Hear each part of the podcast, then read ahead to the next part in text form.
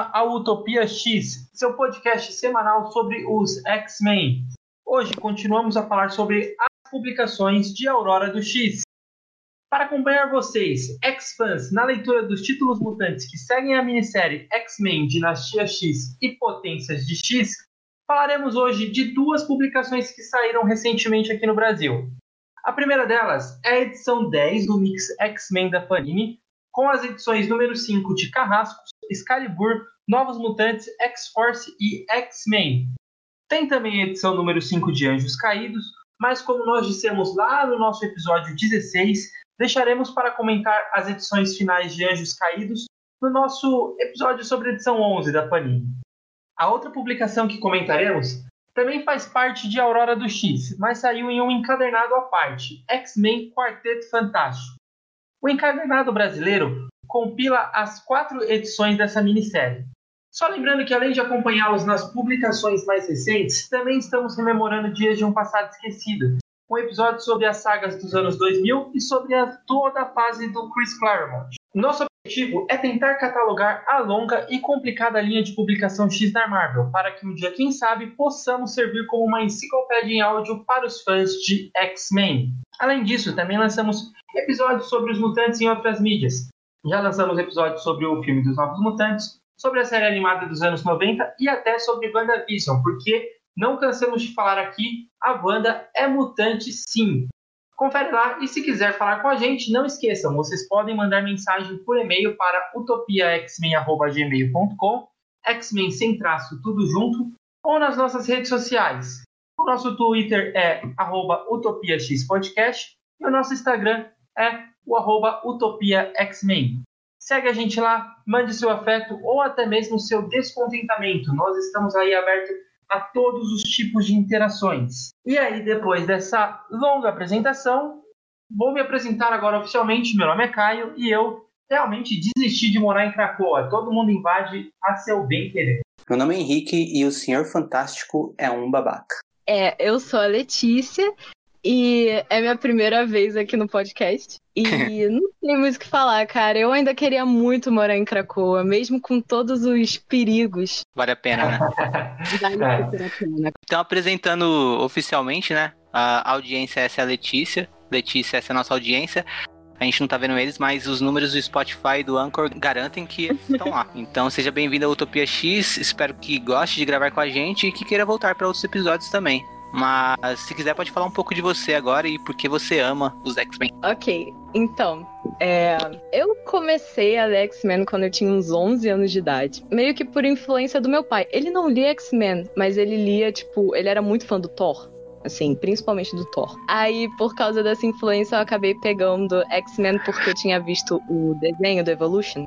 E aí foi o que eu acabei me interessando. Aí a primeira história que eu li foi a que a vampira entra pela primeira vez pros X-Men, do Claremont. E eh, eu segui basicamente daí. Aí foi Massacre dos Mutantes, etc. E o que eu ia encontrando em sebos, esse tipo de coisa. Antes de eu começar a realmente catar coisa na internet.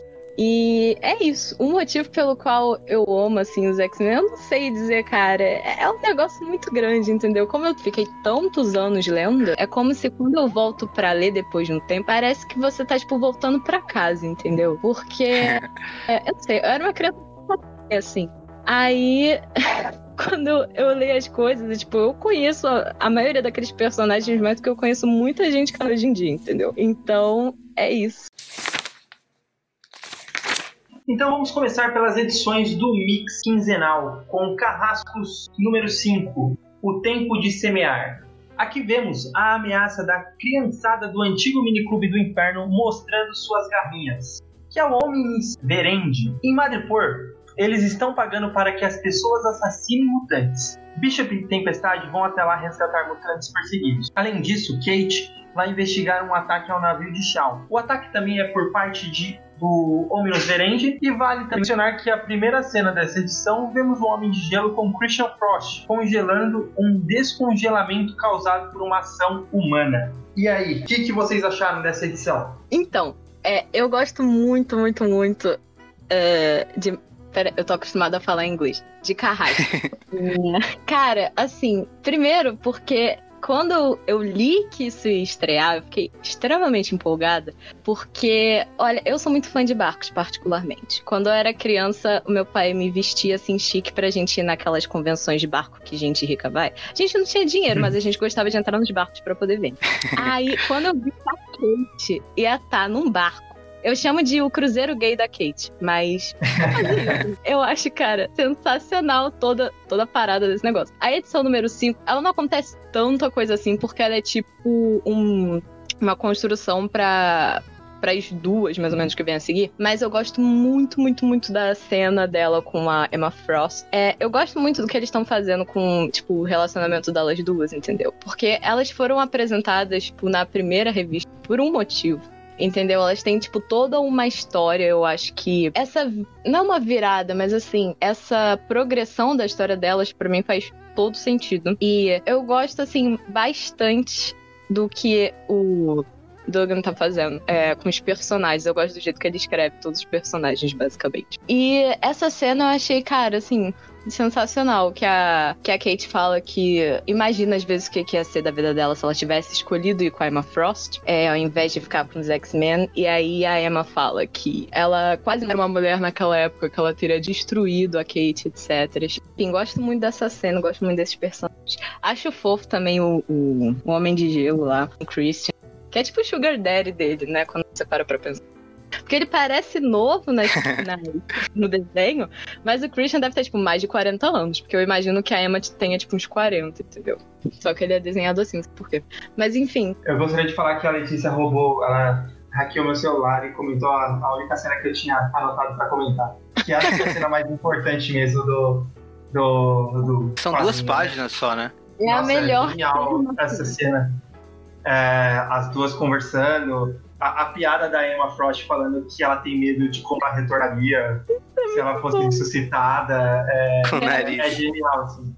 E principalmente é muito engraçado. Esse, eu, eu anotei exatamente essa mesma frase, que é a, a progressão da amizade da Kit e da Emma, que foram apresentadas totalmente como é, em dois lados opostos, né? A, a princípio a Emma tentando manipular a Kit e depois, quando a Emma entrou para os X-Men, principalmente nas páginas de Surpreendentes X-Men, a gente vê muito essa isso aflorando na Kit de não confiar de forma alguma na Emma e agora as duas totalmente como a, a, as maiores aliadas ali em Krakoa, eu acho genial. Pois é, eu acho bem interessante que, tipo, no, quando elas foram apresentadas, tipo assim, nos anos 80 e 90, você consegue ver que tem vários personagens que tem, tipo, uma nêmesis é, bem posicionada para eles. Tipo, o Wolverine tem o Dente de Sabre, o Xavier tem o Magneto, a Tempestade tem a Calista e a Kit tem a Emma Frost, basicamente. É, tipo, a, a vilã da história dela. Eu acho que ela até fala isso no, na, no run do Joss Whedon, que ela fala, tipo, quando eu penso no mal, o que vem na minha cabeça é você. Eu acho que ela fala isso pra Emma Frost. É, ela fala mesmo, isso é real. E é, eu acho isso muito interessante interessante. Eu gosto de to basicamente todos esses relacionamentos de Nemesis, porque como eles vão evoluindo através do tempo, eu acho que o Dallas foi um dos mais interessantes.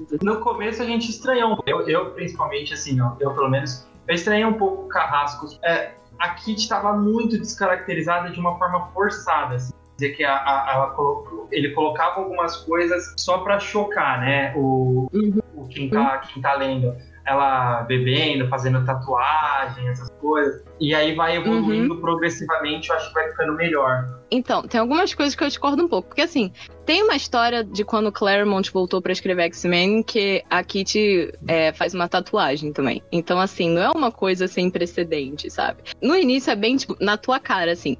Eu acho que vai melhorando é, com o tempo. É, então eu acho que é pra mostrar, olha só, a Kitty durante muitos anos foi a personagem de ponto de vista e ela era a jovem. Assim, ela era a X-Men mais nova que tinha. Só que ela não é mais isso, entendeu? Ela tem vinte e poucos anos já. E eu acho que ela tá tentando, assim, meio que encontrar o caminho dela, tá ligado? Mais ou menos isso. Então, eu achei meio na tua cara no início, realmente, mas eu acho que vai melhorando depois. Eu acho que, até pra deixar o Henrique falar, é, só pra é, concluir, acho que eu tinha comentado até acho que no episódio anterior a isso, que a gente fez de mensal, que eu acho que para mim a melhor versão da Kit até então tava sendo, tinha sido a de Surpreendentes X-Men. Que eu acho que ela já não é mostrada como uma jovem, ela já é mostrada como uma professora e tem esse lado de dela tá oposta à, à Emma Frost, de não confiar por ter cicatrizes com ela. E acho que surpreendente, surpreendente X-Men, todos os X-Men ali têm seu quê de protagonismo e desenvolve bem ele. Só que aí depois acaba surpreendendo X-Men, ela realmente já volta a ser tratada como uma personagem jovem, mais inconsequente, então nesse ponto você tem razão. Acho que quando eu mais elogiei Carrascos aqui no podcast foi quando a gente falou da primeira edição, porque como conceito eu gosto muito do, do título, né? E do que é feito com a, com a Kit transformando ela em Kate. Só a questão do nome já simboliza muito isso, né? E, até uma brincadeira boa com os leitores, porque obviamente os leitores vão ter essa resistência de chamar ela de Kate, porque conheceram ela o tempo todo como Kit, né? Mas é, um, é, é uma coisa legal e desafiadora também fazer as pessoas pararem para pensar, mas eu quero chamar ela de um jeito, só que ela tá falando que ela quer ser chamada de outro jeito. Isso tá no, na história também, né? Muitos personagens às vezes continuam chamando ela de Kit.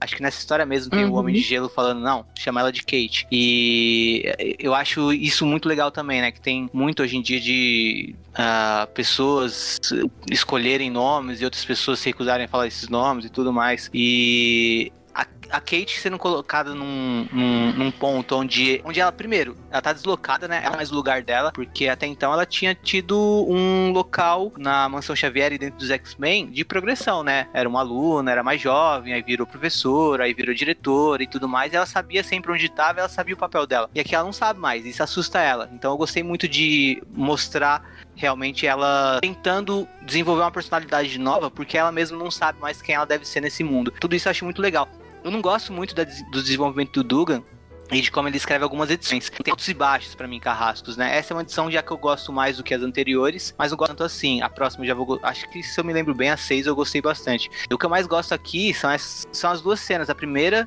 as duas cenas iniciais, eu acho. Não, é duas das primeiras cenas. É a primeira do, do, do, Homem de Gelo, que é uma coisa também que é um pouquinho chato desse título, que a gente tem personagens grandes, às vezes eles ficam muito, muito deslocados como coadjuvantes, né? Principalmente a Tempestade. Uh, ela parece muito como uh, só realmente alguém que tá. Eu até acho que se, se a equipe que a, que a Kit formou fosse composta por mutantes que não costumam ter um destaque grande, como a Tempestade e o Homem de Gelo, talvez até fosse um título que incomodasse menos nesse sentido. Mas como tem nomes pesados na equipe, às vezes incomoda ver a tempestade de fundo só e sem tomar, sem ser uma líder, principalmente.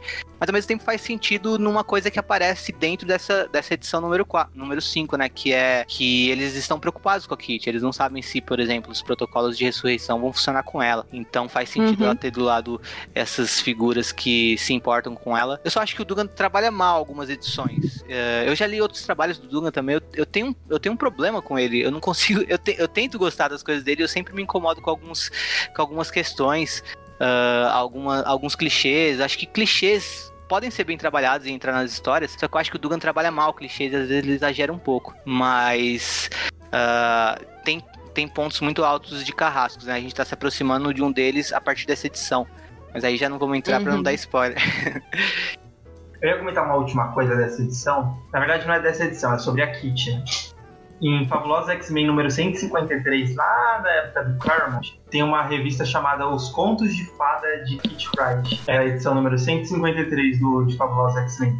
Eu não lembro se eu já comentei isso no podcast, então vou comentar de novo, que é sobre uma história que ela inventou na cabeça dela e contando sobre os outros X-Men, sobre ela e o Colossus como capitães uhum. de um navio. E isso é bem interessante. É a Kit Pride, capitã de um navio, e ela tá ela encontrando os outros X-Men. É até uma história bonita, porque no final das contas ela tava contando sobre a, a Fênix. Fazia pouco tempo ela tinha é, morrido na, na saga da Fênix Negra, né? Então é bem legal. Outra coisa, quando eu fui ler Marauders pela primeira vez, eu jurava que o Noturno ia estar, porque o Noturno é piratão, tá ligado? Ele é o é. pirata.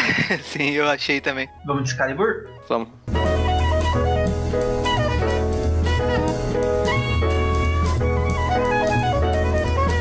Excalibur número 5 Pânico nas ruas de Londres. Quando Shogo foi para o Extramundo, ele se transformou em um enorme dragão mágico. Conforme usou seu fogo para ajudar Jubileu e os outros, as chamas dissolveram os limites entre as dimensões. Assim, o Excalibur é atacado por monstros de Morgana Le Fay, enquanto Apocalipse tenta concluir seu ritual para transformar um portal. Ele consegue ao final da história quando Vampira absorve seu poder matando o próprio Apocalipse e com sacrifício termina o ritual abrindo o portal. Essa daqui que, que vocês acharam dessa? A única coisa que eu notei foi que o, o Apocalipse com certeza vai entrar no top socão do choque de cultura, né? Pelo soco que ele deu no Gambit. Coitado do Gambit. Amassou ele no chão, né? Nossa, eu lembro que quando eu tava lendo a primeira vez isso, eu, eu, eu li eu falei, nossa, eu falei alto assim, eu fiquei tipo em choque. Eu fiquei feliz. Eu, como alguém que não gosta do Gambit, eu reconheço que eu gostei. Ah, eu acho que o que eu mais gostei nessa edição foram as cenas da vampira no sonhozinho dela. sim. O, a, a ação em si eu achei bem genérica contra aqueles monstrengos e tal. Eu achei uma, uma edição um pouquinho enrolada pra levar adiante os planos do apocalipse e tudo mais. Ah, mostra o conflito. O é, conflito no Excalibur é uma coisa que, eu, que nessas, principalmente é, nessas edições bem antes da saga X of Swords, é, os conflitos não me atraem muito. É, parecem bem, bem, bem irritantes até, né? O ficar vendo o Gambit discutindo com o Apocalipse o tempo todo, por exemplo. É um pouquinho irritante, mas o que eu gosto é que finalmente se conclui um, um ritual do Apocalipse. Eu gosto que o, que o Richter tá se mostrando importante também, né? Que é um personagem que eu curto. Mas o que eu mais gostei foi de ver esse, esse destaque pra, pra vampira nos sonhos dela, pra ela voltar eu achei que foi legal mostrar ela acordando de uma maneira ah, mais bem trabalhada e mais até lenta, porque a vampira é uma, uma personagem que merece destaque, né? E às vezes ela acaba um pouquinho escanteada nesse título, principalmente nessas edições que ela ficou em coma. Então foi legal que mostrou devagar ela voltando a si aqui, acordando e dando um pau no apocalipse, que também é algo que ah, eleva ela. O, tu- tudo que ela fala no sonho também é, é bem legal. Então acho que é, é isso que eu, que eu mais gostei na história. É uma coisa interessante você pensar que o Gambit quase estragou os planos do Apocalipse de sei lá quantos mil anos, né? Cara, eu teria achado muito bem feito pro Apocalipse. E olha que eu gosto dele, mas, meu Deus. Eu rachei o bico disso, assim, e, a, e a, o lance, então, da, da vampira acordando, todo... Tem uma certa reviravolta ali, né? Da vampira ter que matar o Uhum. Apocalipse, apesar que também chega a ser um pouco cômodo pra onde a história foi, né? Tipo, Eu não consegui pegar o cristal porque o, o tive que salvar o Gambit. outra, outra ponto também pro o Apocalipse ficar nervoso, né? E ter que usar os próprios ossos do Apocalipse. Cara, isso foi muito engraçado, essa parte. Então, é, como é minha primeira aparição aqui no, no podcast, eu fico falando pra caraca, mas é porque o ouvinte não sabe quais são minhas opiniões, entendeu? Nas coisas. Não, Mas vontade. Excalibur, Excalibur, dos anos 80, é basicamente meu spin-off preferido de X-Men. Eu amo aquilo, cara. Assim, eu fui empolgada pra Excalibur. Vou te confessar que não é uma das minhas preferidas, mas eu não desgosto, eu gosto. E essa edição, ela, como você falou, ela é tipo, não acontece muita coisa, né? Só o final que realmente tem um plot e algo importante pra história. Porque o resto é meio qualquer coisa, né? Tem aquela sequência da, da Betsy com o Pete Wisdom. Cara, o Pete Wisdom é terrível. Ele é, ele é muito engraçado pra mim. É, tem essa sequência que, tipo assim, não é muito importante, não acontece muita coisa. Tem é, a galera discutindo. Me lembra, assim, essa discussão do apocalipse do Victor e do Gambit nessa edição, e da Jubileu também, que ela parece um pouco. É, se você filmasse ela no estilo The Office, eu acho que ia ficar muito engraçado, cara. Porque quando eu li, eu pensei exatamente que é eles discutindo, tipo, é, fez alguma merda assim no, no trabalho. Parece que eles estão, tipo, super discutindo esse tipo de coisa. Mas enfim, É, não sei é se isso hilário era um, mesmo. O apocalipse seria o Dwight.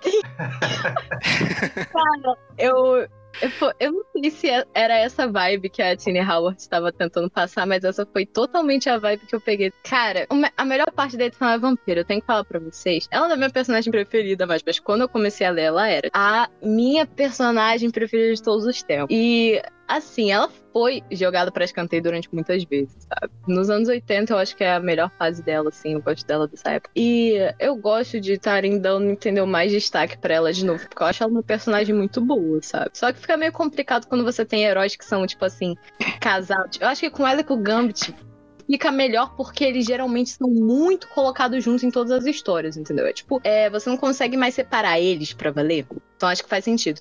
Mas porque geralmente quando tu casa alguém é, e dá um filho. é, eles não têm filhos, né? Graças a Deus. Mas quando tu casa um herói é porque tu quer aposentar ele. O cinema, nossa, cara.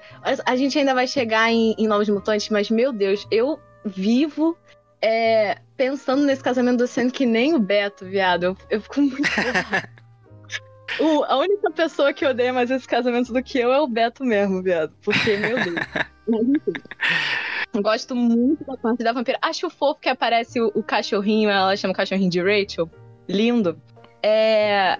E também tem a frase que eu mais gostei desse negócio foi que ela falou que ela não vive da palavra dos homens, ela vive, eu acho que ela fala, tipo, eu vivo do que eu penso e da, do gospel da Dolly Parton.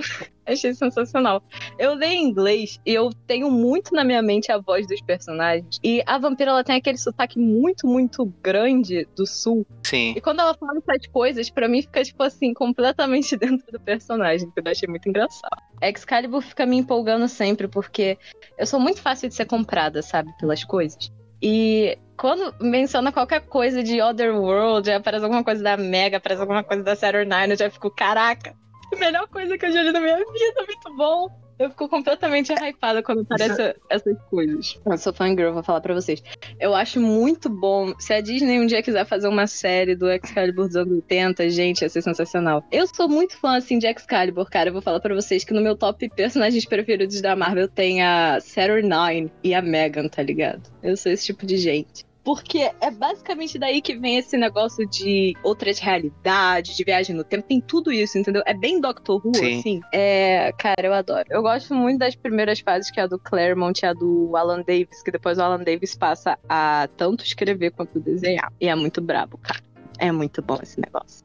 Eu recomendo demais.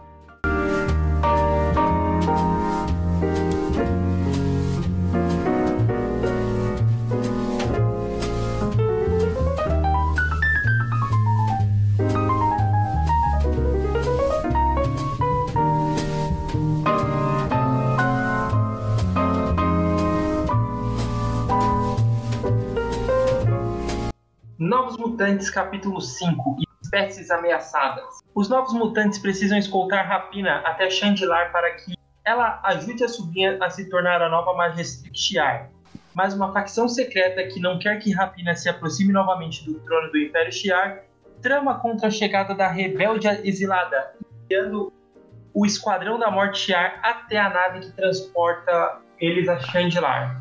Ao final da história, os novos mutantes conseguem evitar o primeiro ataque do esquadrão, mas não o segundo quando eles explodem a nave e aí Cara, o que eu mais gosto dessa edição é de novo o comecinho quando o Roberto resume as edições anteriores. Eu insisto, essa história tinha que ser inteira narrada por ele, é muito engraçado. ele tá Cara. demais. Acho que é a versão que já fizeram tipo, de todos os tempos do Roberto. Com certeza. Eu sempre fui defensor desse maluco, porque eu tenho que defender os brasileiros nas outras mídias. Mas assim, eu sempre soube que ele era rico pra caraca, que o pai dele fazia parte do Clube do Inferno, que ele tem advogados em outros lugares da galáxia. Mas eu só fui perceber o quanto ele era realmente rico quando ele fala que ele tem, tipo, uma casa projetada pelo Oscar Niemeyer. E não é, tipo, nem a melhor casa do mundo. É, tipo, a segunda melhor. Que... Ele fala- o maluco é uma das primeiras edições de Novos Mutantes, ele fala isso Sim, mesmo. cara, logo no início. E aqui também tem outra referência que ele fala, tipo, que ele é, fala da, da rapina, assim, ele eu não sou um cara assim que gosta tanto de pássaro. Mas vou contar uma, uma curiosidade aqui Brasil, o país que mais espécies, essas espécies que estão em extinção no resto do mundo, mas tem no Brasil, porque o brasileiro gosta de proteger pássaros, entendeu? Eu sou brasileiro, só pra vocês saberem. Ressaltando aqui. Cara, eu acho sensacional, eu adoro. Acho que também tem temos um ponto alto pra magia também, né? A magia. é, eu gosto que ela assume, assume a liderança, aí o Sam pergunta, tipo, o que que tá acontecendo? Aí a Dani fala, ah, que ela é uma das capitães de Krakoa, né? E Uhum. aí na hora que os, o, o Esquadrão da Morte que é, é- isso é muito interessante, você pensar que quando o Esquadrão da Morte Shiar chegou, eles deram trabalho pros X-Men, né? Noturno, Bishop, é, Rachel, Uhum. é, Psylocke. E ali os novos mutantes eles já estão num nível tão alto, tão alto, tão alto que a magia foi lutar contra um, o, a Karma, a Mirage e a Hané foi lutar contra outra. Assim, a, a, página é engraçadíssima da Hané, da Karma lutando contra, contra o bicho, dominando o bicho, falando. Ah, me elogia, se bata, se bata, se bata, agora me elogia.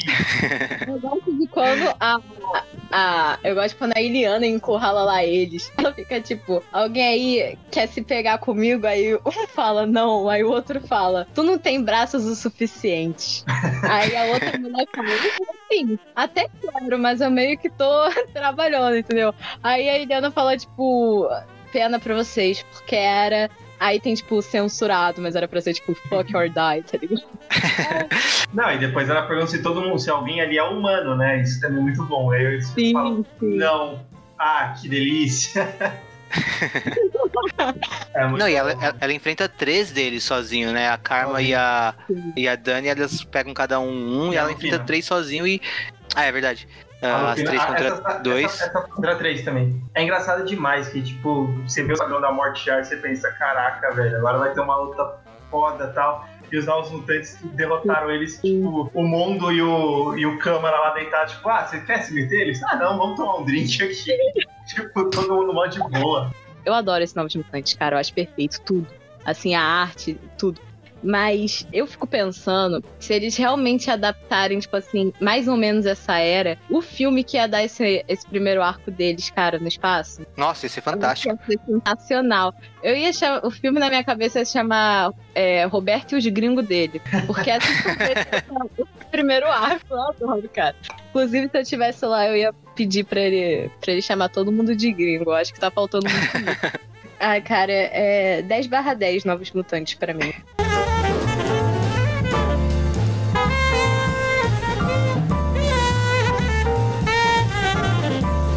X-Force número 5, Força Necessária. Nos aproximamos da conclusão do primeiro arco das histórias de X-Force. E nessa edição, vemos uma espécie de clímax da ação que se constrói e da ameaça que cresceu desde a edição 1. Terminamos a edição anterior vendo Wolverine e Kid Omega atravessando um portal até o centro de pesquisas que uma equipe desse grupo invadido para roubar tecnologia mutante, entre outras coisas. Ao atravessar, o Kid Omega morreu e o Wolverine foi cortado ao meio, pois os humanos explodiram o portal bem na hora que eles passavam por ele. A edição segue Dominó enfrentando esse grupo com sede de vinganças, enquanto Fera tenta orientá-la a não matar todo mundo, pois precisa de sobreviventes para interrogá-los e descobrir mais sobre esses inimigos misteriosos. Forge e Wolverine se juntam a, a, a ela na ação. Forge usando tecnologia de Krakoa que ele desenvolveu e o Wolverine tentando se regenerar e continuar atingindo o inimigo como um cotoco bizarro. Ao final, ao final Dominó poupa a vida de um dos soldados inimigos e Jean Grey consegue ver um homem mascarado com uma tatuagem de pavão ao ler a mente dele. Cara, eu, eu, eu tenho que falar, eu tava gostando de X-Force, essa edição já me fez parar de gostar. A edição da ação.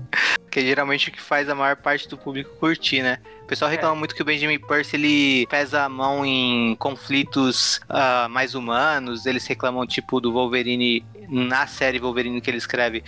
De ser um cara que fica muito remoendo as questões emocionais dele e tal. E ah, em títulos como Wolverine e X-Force, que as pessoas querem ver a ação, né? E eu, eu concordo um pouco que o que eu mais gosto de X-Force não é, não é necessariamente a ação, e sim ah, os outros momentos. Mas eu gostei dessa edição. Mas fala aí, por que você não gostou? Eu primeiro vou falar que uma coisa que eu gostei do, do Ford, de pegar o lance e misturar tecnologia com biologia da fauna de Krakow ali é, para criar os armamentos.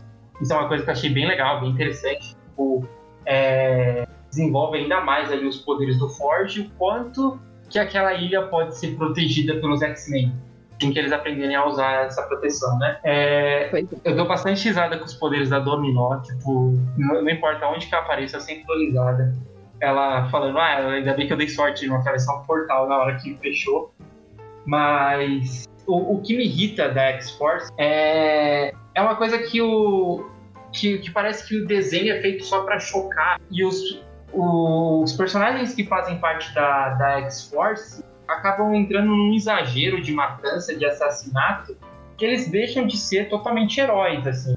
É, é umas coisas bizarras, tipo o Wolverine como um cotoco matando todo mundo. A gente vê isso bastante na fabulosa X-Force, na X-Force da época do, do pós-complexo de Messias. E assim, pra mim perde um pouco até o, o- um pouco do porquê desses personagens a gente tá acompanhando esses personagens como super-heróis. Se esses personagens eles participam de outra equipe e eles tentam ser, por exemplo, a bússola moral em qualquer uma das edições da- das outras equipes ou das outras edições por um outro escritor, acaba é, tirando a sua imersão. Porque você lembra e fala, pô, o Wolverine tá tentando ser bússola moral aqui, sendo que ele fez isso, isso e aquilo. A Dominó entrando ali. O Wolverine tentando ser pulso moral de qualquer coisa é isso, né, cara? Sempre acho É, bizarro. Sim. é, é, é, acaba tirando a imersão da história, né? Então, por isso que eu, eu, eu não gosto muito desses exageros da, das equipes da X-Force de 2009 para cá? Olha, eu concordo 100% com tudo que você falou. Eu não, não curto muito X-Force por causa desse tipo de coisa, cara. Nunca foi o que eu mais gostei, assim. Eu sempre achei meio zoado. Eu acho, eu acho, tipo, a premissa da hora deles serem, tipo, a CIA deles, entendeu? Acho que também traz aquela parada, tipo, é, que Krakoa tem, de tipo, ah, a gente não vai fazer que nem os humanos, mas aí acaba que eles fazem um monte de coisas parecidas. Tipo, é, o jeito que eles é, governam Krakoa e etc. Esse negócio da, da CIA e todas as missões que a X-Force fazem que são, assim, meio bizarras, né? Mas, enfim, eu também não sou grande fã. Eu achei essa edição, tipo, sei lá, achei meio morna, assim, não acontece muita coisa. Assim. Acontece, mas ficou. Hum. E, cara, é, foi isso que você falou desse negócio deles colocarem tudo para chocar nessa X-Force é muito isso. Já começa, tipo assim, é, na primeira edição, todo mundo lá morto, é completamente chocante. Eu fico muito bolada com isso, cara. Eu não aguento mais. Se eu tivesse naquela ilha, eu teria pessoalmente ido até é, o Mr. Sinister e roubado todo o material genético do Quentin Quire, para ele nunca mais voltar, cara. Porque todo. é isso, citar esse filho da eu não gosto dele. E aí já começa o isso de toda hora tem que trazer ele de volta. Nossa, nossa, mas eu ia fazer um protesto na frente do, do conselho, viado. Não é possível. Todo dia é isso, de ressuscitar esse maluco, cara. Me dá muita raiva. Mas enfim, o ponto alto para mim, falar aqui pra vocês. Eu sou. Eu acho que eu já falei, mas eu sou a maior defensora viva de Blackton Cassidy. E toda vez que ele aparece para mim, é um, é um momento de felicidade, sabe? E Cara, eu sou tipo. Eu sou o tipo de pessoa que gosta desses personagens, né? É, que, meio estranhos que não aparecem tanto. E eu li, assim, basicamente todas as 78, 76 aparições que o Blackton Cassidy já teve na vida dele. E eu gosto muito do papel que ele tá desempenhando em Caracoa, é, porque combina muito, usando finalmente esses poderes aí dele de, de planta, etc. E eu gosto de todo esse desenvolvimento que ele tá tendo, assim, no negócio da X-Force. Ele é o meu, meu pinguinho de felicidade no meio de tanta chacina e, e matança, sabe? Eu acho muito fofo. Ele fica dormindo, aí ele sempre sonha com, com o fanático, cara. Até na, naquele negocinho de informações, é, tá escrito que, que ele sonhou é, com o fanático naquele dia e apareceu, tipo, encracou uma. Um, tipo assim, uma formação rochosa do, do formato do, do fanático. Mas é muito fofo, cara. Eu não posso esperar. Não sei se a Marvel vai permitir isso, mas pelo amor de Deus, deixa o, o fanático ir morar com o Blackton finalmente. Ter uma vida com eles dois juntos, porque toda hora é isso. Toda hora é um sofrimento. Teve aquela época que o fanático voltou pra vida do crime para poder pagar. É... Como é que é o nome? as contas do hospital do Blackton, sabe? Eu acho que eles realmente merecem um descanso, entendeu? Enfim, é isso, gente. Blackton Cassidy, motivo pelo qual eu vou feliz ler X-Force toda semana. Toda semana não, porque sai, tipo, esporadicamente, mas eu fico pensando nisso quando eu vou ler X-Force sempre. Pera aí, eu tenho que falar que eu tenho que, que, que exaltar esse chip, porque o Fabian Niciesa, ele falou é, no podcast outro dia que quando ele tava escrevendo X-Men, ele completamente escrevia eles dois como se eles fossem um casal, que é a primeira vez que ele viu eles no, no gibi, ele também, tipo assim, eles gays, entendeu? Sem falar que tem aquela história e que o Fanuco é o maior fã da, da Dazzler, da Cristal. É Cristal? Acho que... Cristal no Brasil sabe que ser questão é um código pra homossexual, cara. Ela é basicamente a Lady Gaga, ela é uma Gaga de Krakow. Então, assim, faz todo o completo sentido. Eu gosto que o Claremont, ele virou e falou, quando ele... ele não criou o fanático, mas ele colocou o fanático, ele criou o Black Tom, a Mística e a Cina, ele falou, eu vou deixar os gays com os relacionamentos mais estáveis e amorosos, é, entendeu? Do, dos quadrinhos dos X-Men e vou causar nas novelas aqui com, com os outros personagens. Sensacional.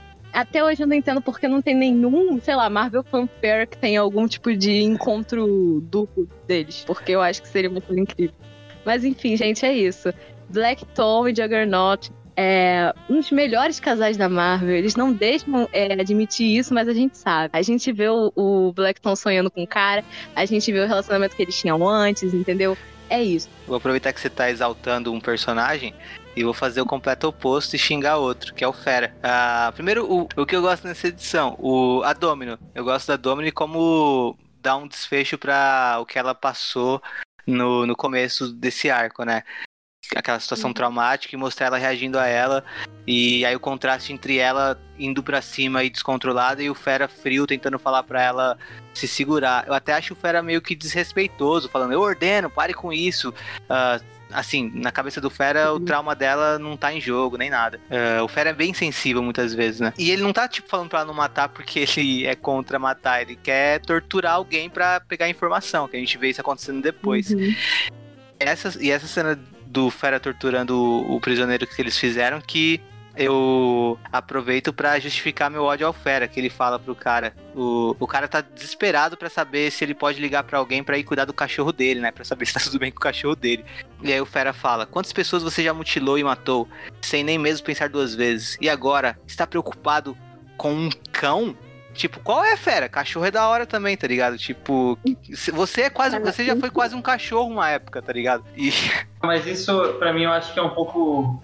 Isso me tira da história também. Eu acho bizarro. eu Não... Esse é o tipo de exagero que eu acho que acaba descaracterizando um personagem e ficando um pouco chato de você. Essa tortura? a- Essa história. É, porque eu acho que o Fera com- não combina com, com esse tipo de personagem de ficar falando. Ah, é, eu acho que o primeiro que você comentou que ele foi insensível com a Domino, né? Que na verdade ele não queria que matasse, não porque ele não queria que ela cometesse assassinato, e sim porque ele queria um prisioneiro. Eu acho que o- todas as histórias que você já leu do Fera, você lê 30, 40, 50 anos de história do Fera, e- ele sendo um personagem de bússola moral, por exemplo, quando o Fera descobriu que o Ciclope é, criou, au- autorizou a X-Force do Wolverine lá depois de Complexo de Messias, ele ficou louco, ele saiu dos X-Men, ele voltou para os Vingadores, porque ele não aceitava que o Traidor de Wolverine tava, tava Traidor. matando. Traidor. Ele não aceitava que o Wolverine tava matando a torta direita a, a mãe do Ciclope. Ele achava que isso não era coisa dos X-Men, que estavam se transformando em uma coisa que eles não eram. E aí você viu o Fera fazendo isso e vendo esse tipo de, de coisa, acaba me tirando, não, não me deixa nem com raiva do personagem, me tira da história.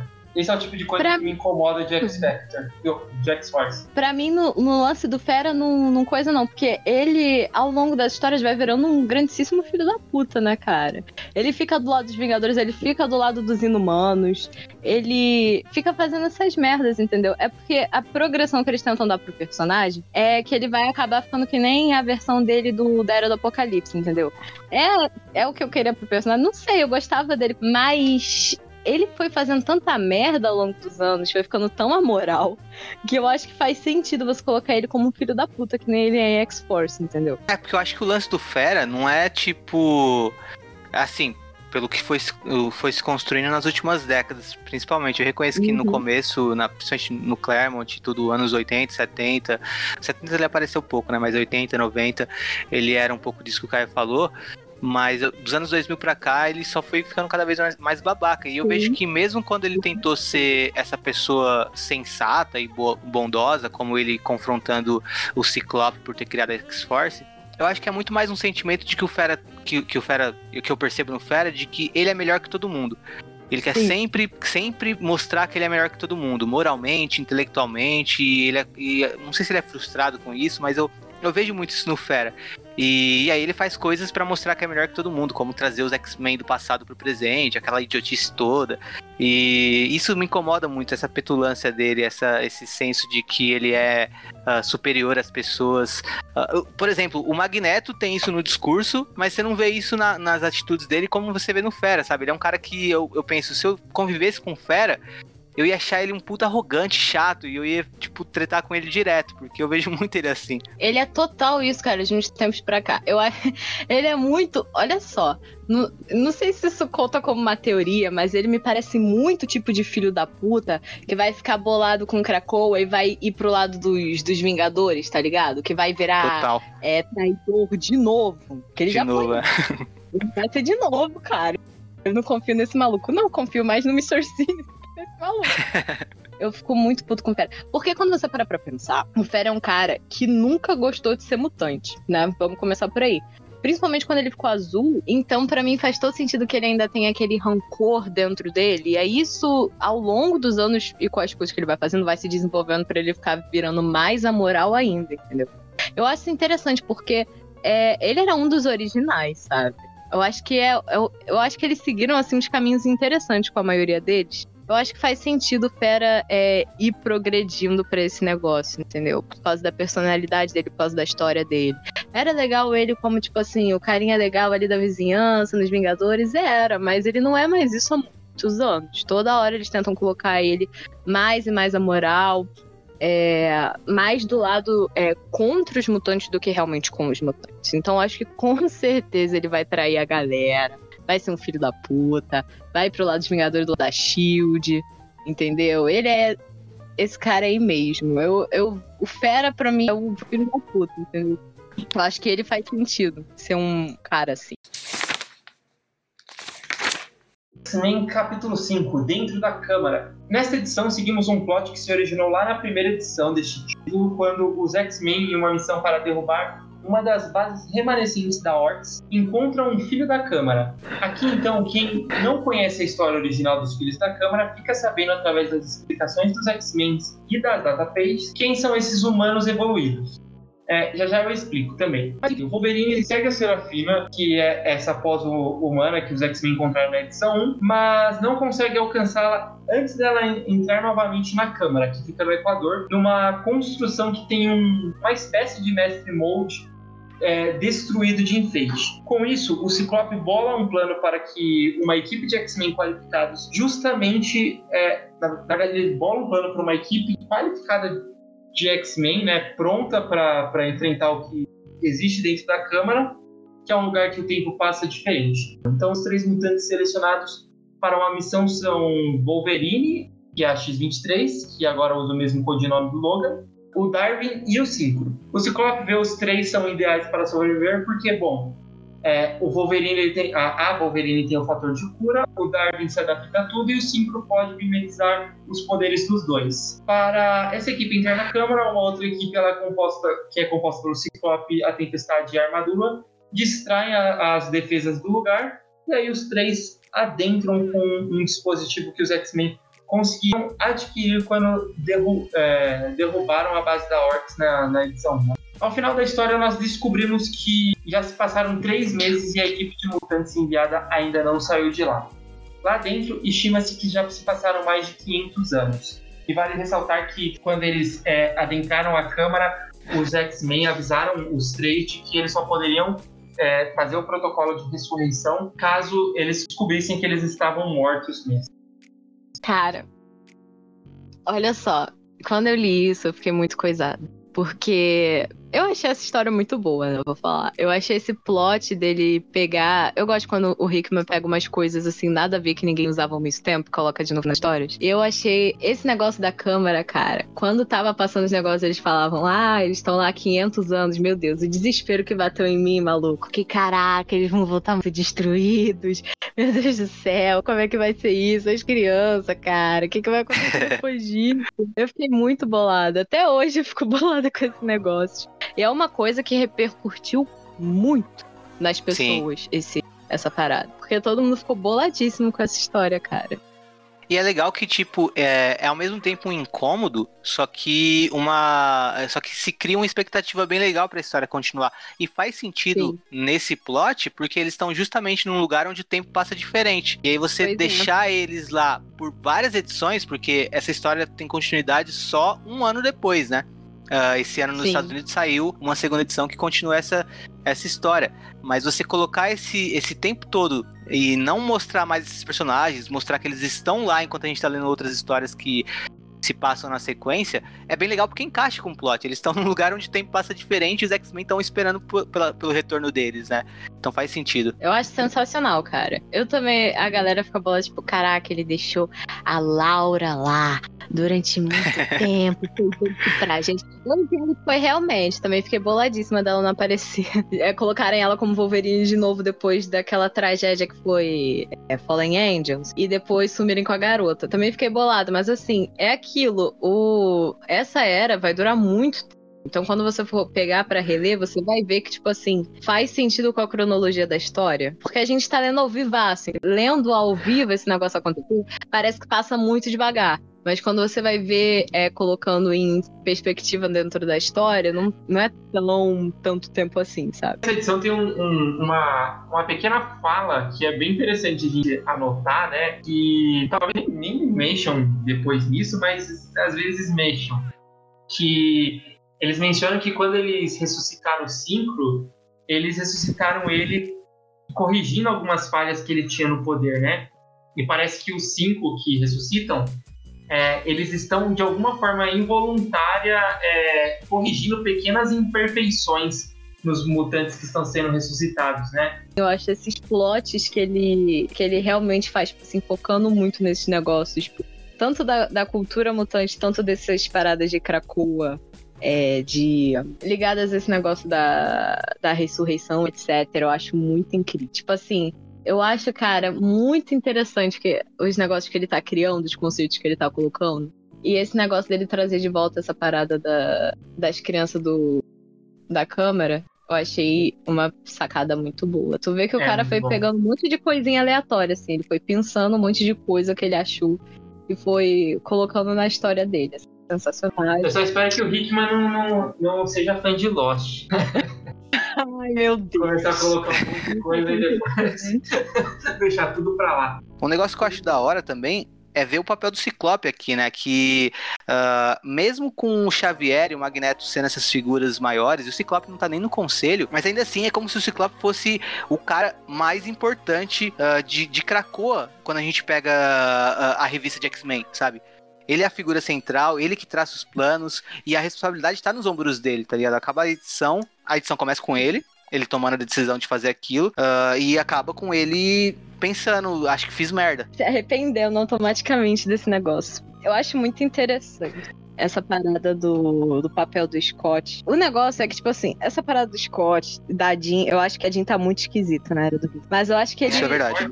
Tá, escrita, tá sendo escrita na X-Force, né? Aham. Eu acho que, tipo assim, vai meio que ter motivo pra isso. E vai, tipo assim, mudar essa parada agora. Mas essa, esse lance do, do Hickman, eu acho completamente que ele não é o J.J. Abrams também. Porque se ele lançasse uma parada assim, um. um- como é que é o nome da- do último filme de Star Wars, gente? Pelo amor de Deus. Ascensão Skywalker. Cara, se ele lançasse um Ascensão Skywalker nessa, nessa última era dos X-Men, cara, ia ser uma parada muito. Eu nem sei como é que ele podia fazer nesse, nesse nível, sabe? Criar um negócio assim.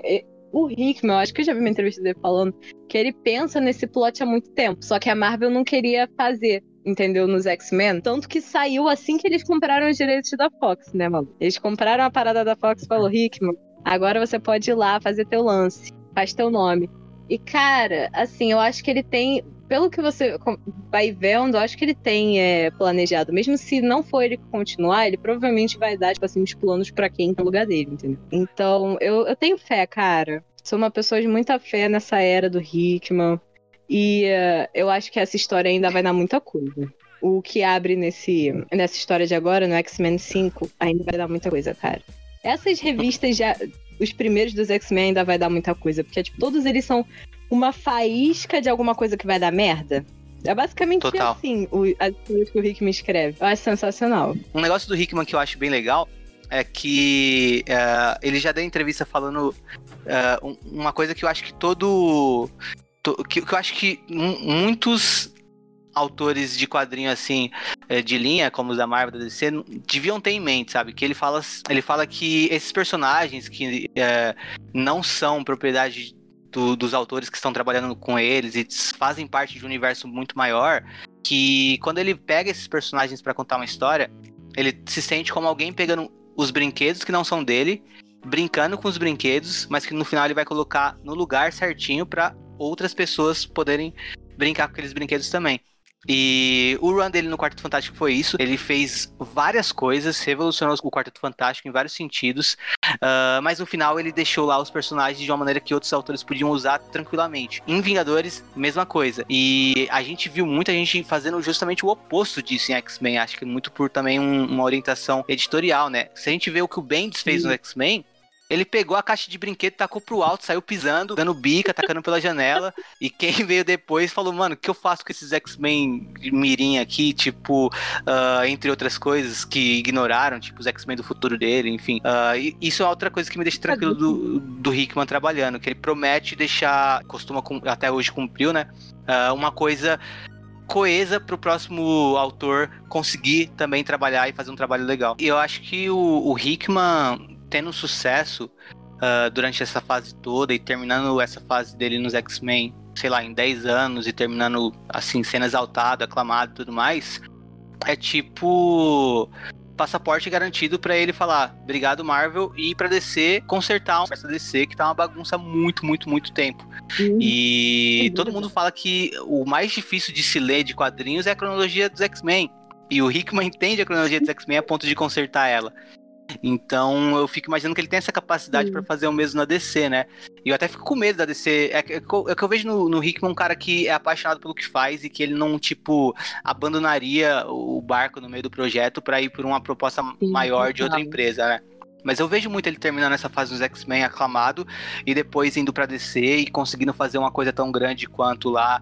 É um autor que vai ter. Ele tá começando ainda, né? Se a gente pegar, é uma carreira bem curta e já tá pros grandes nomes. Então ele tem tudo pra, sei lá, em, em, nas próximas quatro décadas, continuar como um grande nome e, e, até ser algo bem histórico na indústria toda de quadrinhos. Eu concordo contigo. O cara sabe. O Rick é o tipo de pessoa que sabe explicar a árvore genealógica da família Summer, sem gaguejar. Eu acho que quem faz isso consegue também dar uma organizada no universo da DC, que também é muito doido, cara. O jeito que se organiza Sim. é muito diferente do da Marvel também, né? Total. Porque tem esse negócio de dar um mega reboot, aí tem é, cinco coringas, tem É uns negócios assim, entendeu? Acho que dá pra ele dar até uma organizada se ele tentar, porque ele é muito dedicado, cara consegue ver que ele pesquisa muito. Só puxando um gancho pra história seguinte que a gente vai comentar agora do X-Men Quarteto Fantástico, o Hickman consertou e se atreveu a consertar uma coisa que ninguém metia a mão, que era o Franklin Richards que surgiu como um personagem muito poderoso, que nenhum, nenhum autor sabia trabalhar, porque o poder dele era absurdo e o destaque que ele tinha também não era um personagem muito poderoso que você podia colocar para escanteio, sabe? Não, é o filho da primeira família da Marvel. Então era um personagem de peso que ninguém se atrevia a devolver os poderes para ele. Ele tava lá só como uma criança vivendo sua vida e não usava os poderes. O Hickman pegou o Quarteto Fantástico, devolveu os poderes para ele, usou de maneira brilhante e hoje ele é um dos grandes personagens da Marvel. Se a gente, a gente vê coisas como uh, esse quadrinho que saiu recentemente que reconta toda a história do universo Marvel, esqueci o nome, mas enfim. Uh, como que é? History of the Marvel Universe. Ah. Exatamente o que eu falei. Então, é, é, é ele lá no fim de tudo, né? O universo tá acabando e ele tá lá com o Galactus. Ele vai ser o sobrevivente desse universo, assim como o Galactus foi do dele, para passar pro próximo. Ele é um personagem muito grande. Tudo isso surgiu porque o Hickman mexeu nele e deu essa capacidade para ele, para ser um personagem gigantesco novamente. E aí dá pra gente ir pra, essa, pra esse quadrinho do Quarteto Fantástico pra gente falar sobre ele também, né? É, assim, antes, antes da gente falar, só, só pra gente poder ver na informação, os filhos da Câmara, eles uh, apareceram na edição número 188 de X-Men, que é uma edição que o, o Dente de Sabre tá, por um acaso, ele foi contratado para matar uma galera, de, uma galera cientista. Essa galera cientista foi, foram os responsáveis por criar um navio em que acelerava o tempo com humanos lá dentro como um experimento que acabaram transformando nos filhos da Câmara. E o dentista ficou meio que curioso para saber uh, o que estava acontecendo dentro desse navio. E aí ele foi lá invadir o navio, foi bem no dia M. O colega dele que estava com ele perdeu os poderes, e ele abriu a câmara e acabou libertando esses seres que estavam lá dentro. Tipo, se o Dente Sabre não é. tivesse é, essa curiosidade, eles estavam até hoje presos dentro desse navio. Os, os, os filhos da Câmara queriam matar o Dente de Sabre porque ele sabia da existência deles, e o Dente de Sabre fugiu, fugiu até que não aguentava mais e foi é, pedir abrigo para os X-Men, que aí acaba tendo toda essa treta dos filhos da Câmara com os X-Men.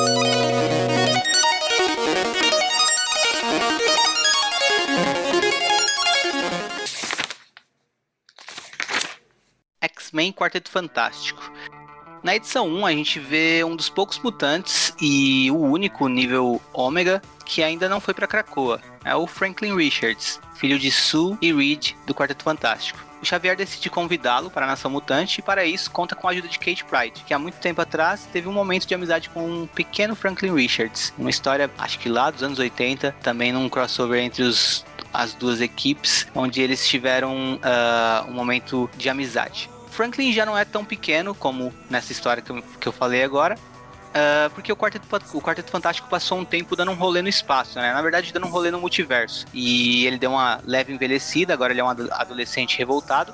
E por isso que ele pintou o cabelo de preto. E o Franklin tem outro problema além da puberdade, que são seus poderes se exaurindo. Toda vez que ele usa os poderes, ele fica mais fraco, né? O alcance dos poderes dele, dos dons mutantes dele, fica menor. E ele se sente cansado. O Reed tenta encontrar uma solução, mas não consegue consertar seu filho. Enfim, os X-Men vão até a residência dos Quatro Fantásticos e, ok, os anfitriões recebem os mutantes com uma vassoura atrás da porta e logo eles brigam. O Franklin acha aquilo um saco e sai para dar um rolê com a Kit. Uh, eles vão até um portal, rola mais umas brigas de quarteto versus X-Men.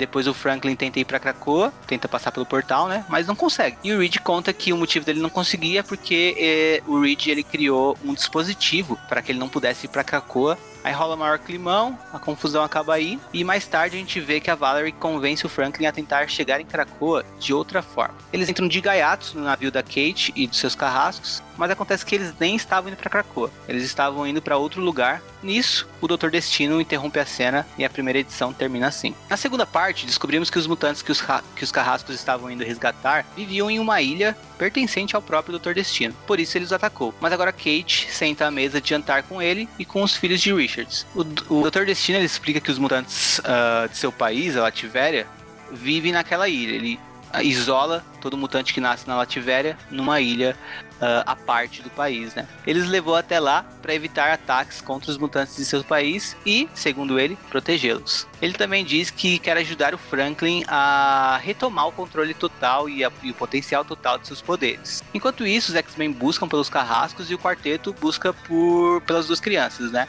Acreditando que eles estão em Krakoa e que os X-Men estão mentindo quando dizem que não. Como Reed é o gênio dos gênios, ele dá um jeito de entrar em Krakoa. E logo depois que Xavier descobre as coordenadas para a localização, os X-Men descobrem que o Quarteto Fantástico está entre eles, uh, numa reunião do Conselho Silencioso. A edição se encerra com o quarteto conseguindo fugir de Krakoa e partindo em direção à localização descoberta pelo professor. Xavier envia uma equipe liderada pelo Ciclope, ele também vai junto, para ir na sequência. E na ilha do Dr. Destino, a Kate faz um trato com o próprio diabo. Ela e os carrascos não tentarão fugir ou atacar o Destino até que ele conserte o Franklin. Mas ao final descobrimos que Destino tem seus próprios sentinelas na garagem. A edição 3 é mais simples.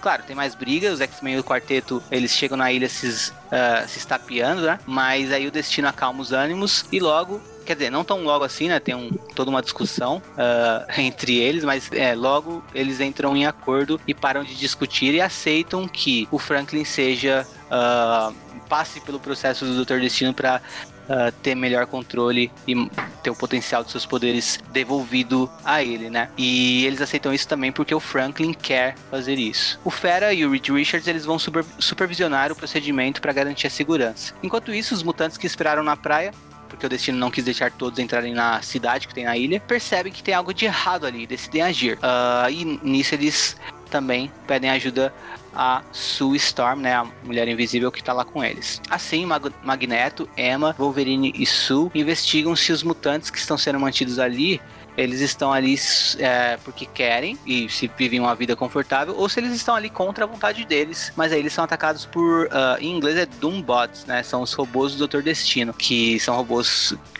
com exatamente o mesmo visual do Dr. Destino. O Wolverine mata um deles, mas aí descobre que não eram robôs do Dr. Destino, e sim cidadãos mutantes lativerianos, vestidos como o Destino, é, dentro dessa armadura de robô, né? Era uma armadilha do Destino para justificar o próximo ataque. Ele aciona os sentinelas que também tem a sua imagem, uh, ah, para atacarem os mutantes. E a edição se encerra. Agora a edição final. Destino avança com seu processo é, para consertar o Franklin, né?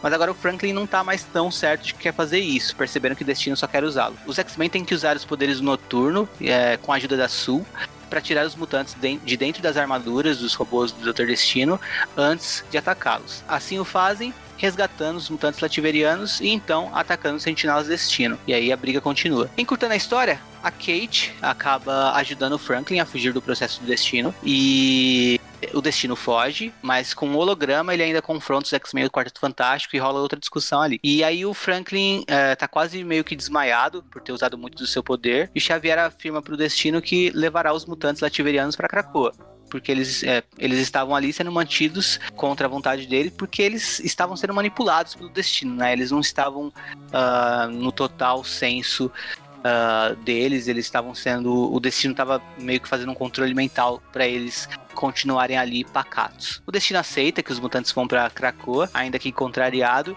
e o conflito se encerra assim.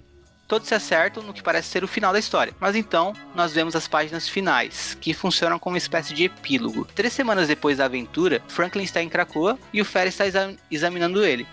Fera não consegue encontrar uma solução para o problema do jovem mutante, mas consegue determinar que quando ele está em Krakoa, ele não perde tanto do seu poder como perde quando usa os poderes fora da ilha. Franklin volta para casa acompanhado de Xavier e Magneto. Chegando lá, Xavier e Eric vão até o Reed, que está sozinho em seu laboratório.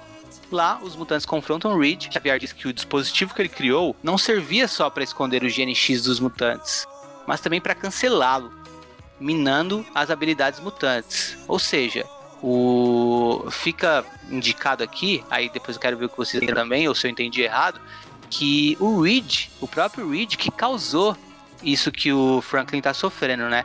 Esse é, isso dele usar os poderes e ir perdendo os poderes ao mesmo tempo. O professor então invade a mente do Reed e apaga a memória de como fazer aquele dispositivo e até mesmo a capacidade do que, que o Reed teria para recriá-lo. Xavier então diz pro Reed que se ele fosse o homem que era quando ele fazia parte dos Illuminati com o próprio Reed, ele também apagaria a memória desse encontro com ele, deixando o Reed sem saber o que aconteceu. Mas o Xavier diz que ele é outra pessoa agora, alguém que quer que o Senhor Fantástico se lembre bem do que está acontecendo, que quer que Reed Reed saiba que isso não é mais um jogo para ele, e sim uma questão de um direito à sobrevivência. E Magneto completa dizendo que Reed não pode mais fazer o que bem entende, que agora suas ações estarão em xeque. E aqui terminamos a minissérie X-Men Quarteto Fantástico. E aí, o que, que, vocês acharam? Cara, a data page dessa, dessa final, que o, você vê a data page explicando exatamente como que o o Reed Richards fez esse, essa máquina que anulava os, os poderes mutantes, não, o GNX, e depois você vira a página, a data page está totalmente incompleta, porque é dessa forma que o Reed Richards agora, mesmo que ele tente lembrar, ele tente uma forma, ele não consegue, porque o Xavier apagou esses dados da mente dele, é genial a forma que isso foi mostrado. Eu achei genial. É, indo direto para esse final, depois eu vou comentar algumas outras coisas junto com vocês, mas acho que esse final é, é, o ponto alto, né, o clímax, talvez a parte mais impactante de tudo, eu acho que assim, é, ela tem total. É, dá total vazão a que todo mundo sempre achou que o professor, o professor Xavier usa seus poderes à torta e à direita. Já tinha aparecido várias e várias e várias vezes, né? Ele é o famoso faço o que eu, o que eu falo, mas não faço o que eu faço. Porque. Mas aí eu vou defender ele, cara. Aí eu achei lindo o que, é que ele fez. Achei sensacional. Moralmente. eu vou defender também. Moralmente é um, é um pouco duvidoso, né? Porque assim, é uma pessoa que faz isso. Moralmente duvidoso é o Reed Richards criar uma, também é duvidoso, um negócio de espaço que acaba com gênio mutante. Não, total também. É, Mas e... o Xavier, ele não, ele não simplesmente apaga a ideia da mente do Reed como ele poderia ter feito e ter feito o Reed esquecer. Não, ele apagou e fez ele falar, ameaçar ele, né? De ameaçar, falar, eu sou melhor que você, você tem que ter medo de mim, porque se você fizer, eu venho aqui e posso transformar você em nada. E porque eu, eu, eu, eu não entendi dessa forma que o Henrique entendeu, não sei se a Letícia entendeu que o Reed Richards criou isso pra é, diminuir o poder do, do Franklin. Eu, eu entendi que eu foi mais um, um lance de, Eu entendi que foi mais um lance de de como. Como se fosse um efeito colateral, você entendeu? É, não, não nesse sentido. Eu acho que ele já sabia que os X-Men iam buscar ele e ele não iria abrir mão do, do Franklin. Então foi algo só como uma estratégia mesmo.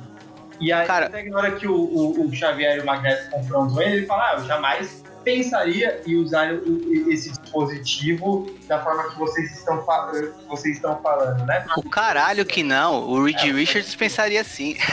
Porque é totalmente mentira. Mas ah, eu, eu não acho que ele criou a ponto de pensar que ele poderia usar isso estrategicamente em algum momento. Mas se em algum momento ele precisasse, É. ele usaria. Então tem todo um lado de dualidade. Eu acho que não é, é, é uma, é uma discussão muito complexa de pensar de algo só ser bom ou, ou, ou mal, ou certo ou errado nessa questão, né? É uma coisa mais complexa. Acho que tanto um quanto o outro dá para apontar diversos e diversos erros, tanto do Reed Richards quanto do professor Xavier. Eu concordo com você que ambos são, assim, extremamente moralmente questionáveis, mas nessa- revista, cara, eu tô 100% chavierizado, entendeu? Eu acho que foi muito bem feito. Se eu fosse ele, eu teria feito pior, inclusive, é, com o Reed Richards, porque a parada que ele fez é extremamente perigosa, cara, pros mutantes. Tipo assim, se você acaba com o GNX, isso é falta pra várias histórias que realmente existem nos X-Men. E basicamente o motivo pelo qual a Moira tá aí criando Krakoa, né, viado? Porque antes ela tentou fazer a mesma coisa. Então, assim, ai, dessa vez eu tô totalmente. Eu odeio falar isso, mas eu acho que o Xavier tá certo. Então, mas eu, eu tô totalmente chavi, xavierizado no sentido do que o próprio Xavier me ensinou. O Xavier me ensinou que o que ele tá fazendo ali é errado. de, de, de ameaçar. Eu, eu, eu sou, eu sou X, eu sou X-Men. Pois é. A, a ideia do X-Men de coexistência pacífica entre a- as duas raças, total. Eu defendo totalmente isso. E o que o Xavier tá pregando hoje é superioridade. Tem um lance que a, a, a Sul questiona ele. Ah, estão achando que eles estão lá em Krakoa. O Xavier fala que eles não estão, até porque a Valéria jamais poderia pisar lá, né? Ela é humana. Ela não é bem-vinda. E a Sul pergunta: ah, como assim? É, você tá falando que um filho meu é melhor do que o meu outro filho? Eu acho é, essa aqui tem questões filosóficas geniais. Essa HQ, ela é. Eu tava falando isso antes da gravação. Ela é o que eu chamo de lavagem de dinheiro, entendeu? Porque ela podia tranquilamente ser uma Giant Size ou só duas edições. Ah, sim. Mas aí é aquele negócio. Coloca um monte de personagem que nem precisava estar ali. Tipo, uma Frost, por exemplo, pra chamar público. Olha só, tem ali tem uma capa que tem, tipo, a tempestade. Olha ali, tem tempestade. É, compra revista, vai ser ótimo. E aí tem umas paradas meio inúteis, assim, que eu acho. Acho meio enrolação ter quatro gibis desse, mas tem vários momentos muito bons, entendeu? Tipo, serve muito pra você ver esse embate é, de ambos, assim, tipo, do, do que o quarto acha do que que os X-Men acham. Eu concordo com você que eu acho que prolonga muito. Acho que se ficasse só no, no embate X-Men e Quarteto Fantástico seria perfeito. Não precisava é, incluir o vilão e ter um lance lá de ter o, o, o Dr. Destino tá aprendendo mutantes em- na Lativéria pra transformar ele em vilão e as duas Uhum. equipes têm que se reunir pra lutar contra o vilão. É, eu acho que é, é- é- é- acaba sendo chato, mas todo o lance do embate das duas equipes, né? Do, do lance deles quererem o Franklin é, e reconhecer o Quarteto Fantástico como uma equipe de herói, o Quarteto Fantástico como uma família jamais aceitar isso, apesar que a Su tá sendo totalmente possessiva, já que o Frank pô, tem aí o quê? Uns 15, 16 anos, ele já tem idade pra decidir de que ele vai passar o dia lá em Krakoa e no final da, da noite ele vai lá dormir em casa, né? Pelo amor de Deus. A Su, mano, ela é muito cara nessa porra. Ela é tipo aquela. É, Ai, gente, eu gosto de gay LGBT povo animado. Mas assim, se meu filho eu não vou buscar, sabe? Ela é esse tipo de pessoa pra mim nessa revista, cara. Ela é total isso pra mim. Ela é tipo, ai, esse negócio de mutante, assim, eu até apoio, é, gay rights. É, meus filhos eh, com mutante, no país mutante, eu acho que não, né? Acho que aí já é um passo demais. Ela é total isso. Ela até tem um, tem um- ela tem um discurso até que é tipo bem, bem co- colocável do lado de racismo reverso, tá ligado? Total. Em alguns momentos. Porque, tipo. ela pega um- uma coisa que o Xavier falou e ela distorce pra fazer ele parecer um racista reverso, tipo, é bizarro. É isso que eu gosto de ver o lance da, da, da discussão das duas equipes, porque esses são os pontos altos do, dessa HQ, né? Depois que Verdade. eles vão falar tiver, acaba ficando um pouco meio é, bizarro. É, fica sem noção. É, per- per- perde, a, perde a graça. Você vê o, o- o lance da- do debate, até a Su falando, ah, os, é, é, os X-Men não são mais os, os- as pessoas que nós conhecemos, eles não são mais heróis. Eles falam isso, né? Tipo, é, é interessante você ver como que a, a comunidade é, heróica da, da Marvel tá vendo os X-Men, e é um paralelo de você ver também como nós, leitores, estamos vendo os X-Men. Tem muita gente que tá pensando, eu sou pessoa que, que tô lendo e pensando, cara, não sei se eu consigo mais ver os X-Men como heróis. Cara, eu acho louco como a quantidade de, de ah, youtuber que pega esses momentozinhos ah, pra apontar, olha, os X-Men são vilões agora. Que eu acho que também Aí faz é um paralelo. É, não, sim, mas tipo, eu vejo uns que falam porque eles acreditam mesmo, tá ligado? Que É. tipo, eles vêm dessa maneira simplista, sabe? E tipo, poucas. É, é real, pouco leitor, porque, tipo, cara, na leitor de quadrinho tem muito leitor reaça e tal, que lê só pelas cenas de briga e não Sim. pega nada da mensagem. E, tipo, muito leitor não consegue entender. é, de uma maneira aprofundada essa questão dos mutantes, como alguns leitores mais fanáticos de X-Men conseguem, sabe? E é, tipo, você vê os, os X-Men agora e você pegar, tipo, ah, sei lá, um uh, nerd da vida falando, olha, Xavier é um, é um vilão, não sei o que, tá ligado? Tipo, cara, você não consegue nem olhar pra, pra, pra coisa e ver as camadas dela, tá ligado? Você vê da maneira mais simplista e burra possível. Ah, um- um- um- e, e, tipo, ah, é, é muito um lance de que o Xavier. prim- Primeiro de tudo, o que, o que sempre me incomodou no Xavier não era ele ser babaca em si, era ele fingir que era o gente boa. Isso Ele é foi o que mais me incomodou. É, a hipocrisia dele era o que mais me incomodava. E isso é uma das coisas que eu tô admirando nele atualmente, que é ele pelo menos tá sendo mais aberto ao que ele é. Ele, é, ele continua com Uhum. algumas coisas ali ah, embaixo ah, da manga, ele não mostrar pra ninguém, mas ele, ele, ele tá uma postura diferente, uma postura mais próxima da do Magneto, ainda mantendo os aspectos hipócritas do Xavier um pouco, mas ele não é mais o cara que dá, ah, que leva um tapa e dá outra face pra levar outro tapa, sabe? Ah, ele é o cara que, que, que revida agora, sabe? É muito uma mudança próxima da, do que o Ciclope teve quando os mutantes tiveram um perigo de extinção, né? O Ciclope também teve uma virada assim. E muita gente falou, ó, o Ciclope é vilão agora. E aí depois de Vingadores vs X-Men também começaram a taxar ele de terrorista e tal. E de novo eu falo, é, são pessoas que não entendem a questão mutante de uma maneira aprofundada. São pessoas que não veem como esses personagens, por mais fictícios que eles sejam, sofrem pra caralho nesse universo. E a, a própria maneira como os Vingadores ah, tratava. tra- os Vingadores se postaram contra os X-Men na saga Vingadores vs X-Men. tipo, Olha, vocês não têm direito de escolha, a gente que manda aqui, a gente é a polícia, não importa se a sua raça está sofrendo extinção, se é uma, é uma possibilidade de ah, reverter o processo, não importa. A gente é a polícia, a gente ah, vai pregar ah, a, a paz e tentar manter o controle aqui da nossa maneira e vocês não têm voz ativa nisso, sabe? E o quarteto aqui também, com os, com os X-Men, estranhando. É tipo, é, é- é aquele, aquele tipo de pessoa que. Ah, parece reconhecer que existe preconceito, existem problemáticas na sociedade, mas que no primeiro momento que a pessoa que sofre esse preconceito reage de uma maneira mais agressiva, ela já fica, nossa, mas você tá sendo extremo, sabe? E tipo, inva- e, e- e- extremismos são necessários pra gente fazer alguma mudança real no mundo. E o Xavier tá sendo extremo agora, e pra mim é um extremismo que, na maioria dos casos, se justifica, sabe? E nesse, nessa história aqui, se justifica muito a ação que ele tomou contra o Reed. Eu também achei pouco, mas eu, eu, eu tô do lado da decisão do Xavier. Eu faria a mesma coisa que ele fez com o Reed, e eu fico feliz que ele tá se mostrando assim pro Reed, porque em outro momento é o que ele falou. Ele mesmo admitiu, eu seria o hipócrita.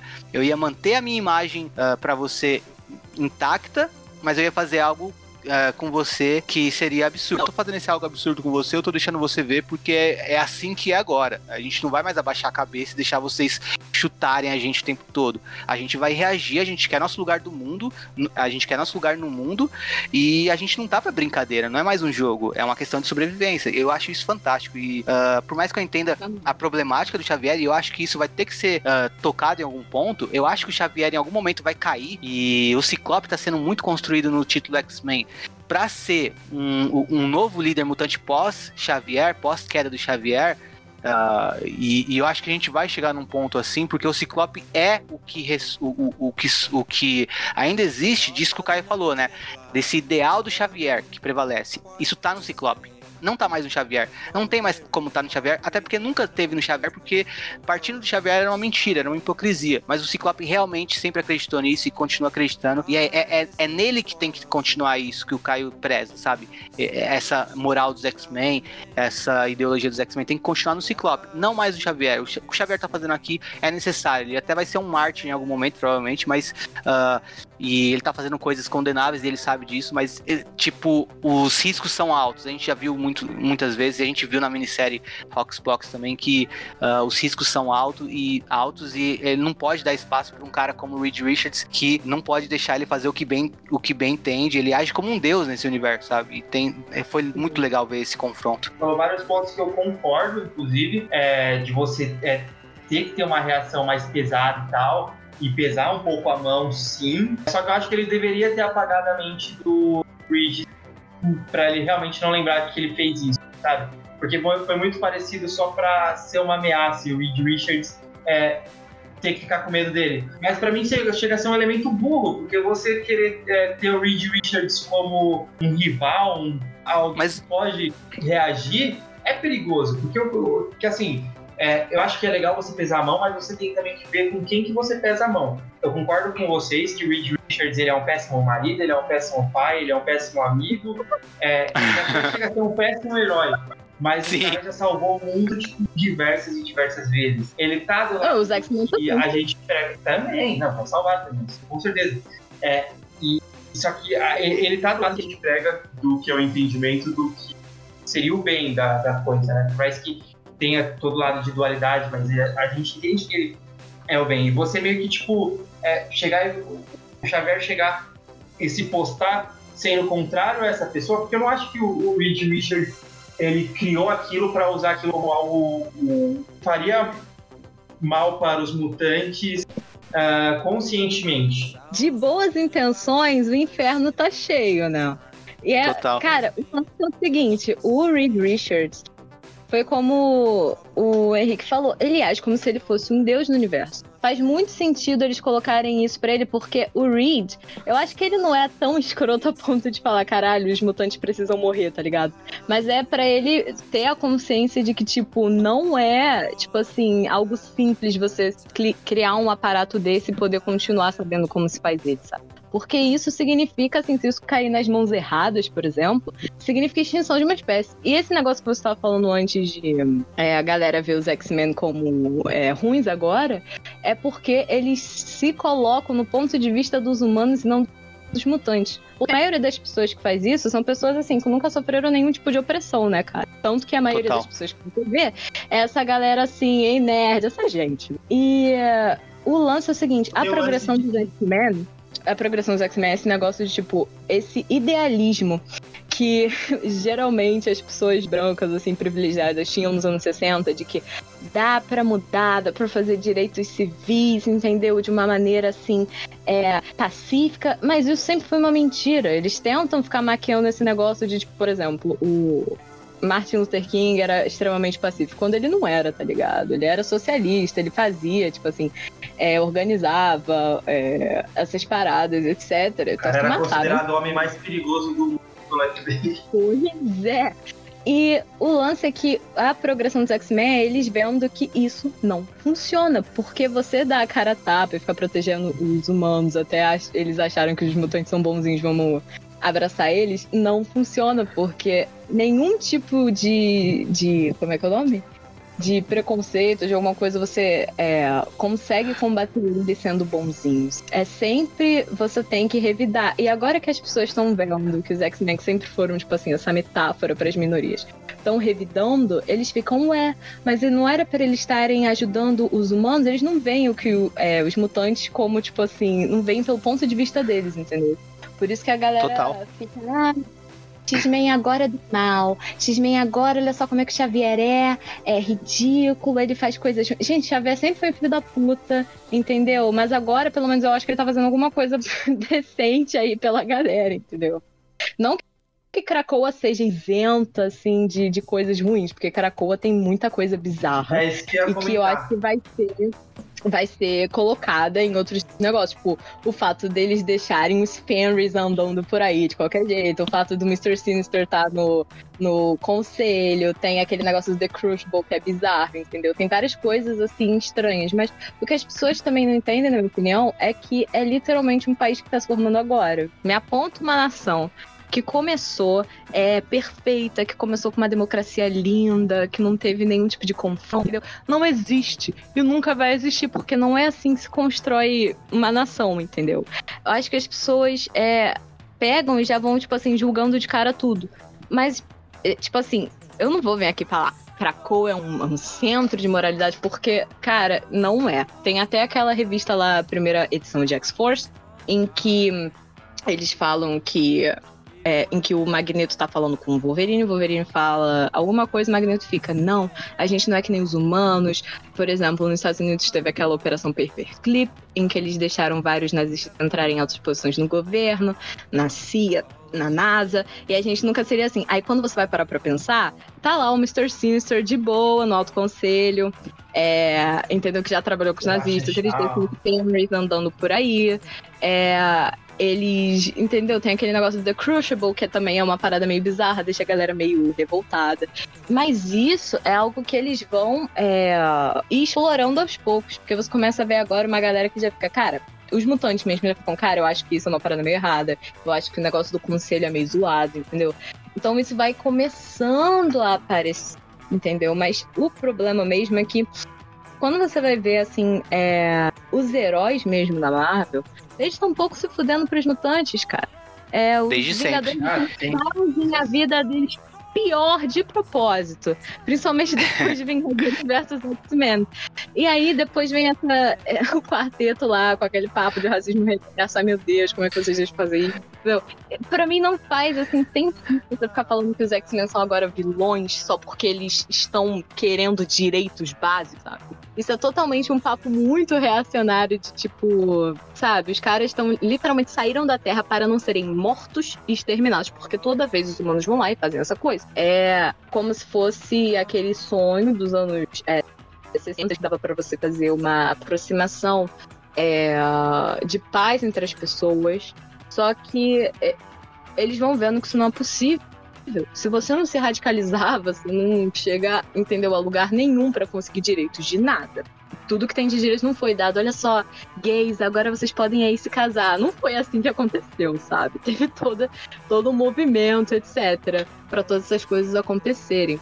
E uh, eu acho engraçado. Agora eu vou falar mal do Quarteto Fantástico. Eu acho engraçado, assim, e dos Vingadores. Na época de Vingadores vs X-Men, que a Fênix estava vindo pra Terra, tem aquele negócio todo. Os Vingadores ficam todos, ai meu Deus, a gente não pode deixar a Fênix chegar aqui na Terra, isso vai ser muito terrível. E quando você para pra pensar, a Fênix estava na Terra direto. A menina Raquel é, Rachel Summers ficava tomando conta da Fênix de boa, a Jean Grey já foi a Fênix de boa, entendeu? Teve todo aquele negócio. E a Fênix, ela tecnicamente não, não meio que não tentou destruir a Terra. Ela saiu pelo espaço, é, causou genocídio em outros lugares, mas não na Terra, entendeu?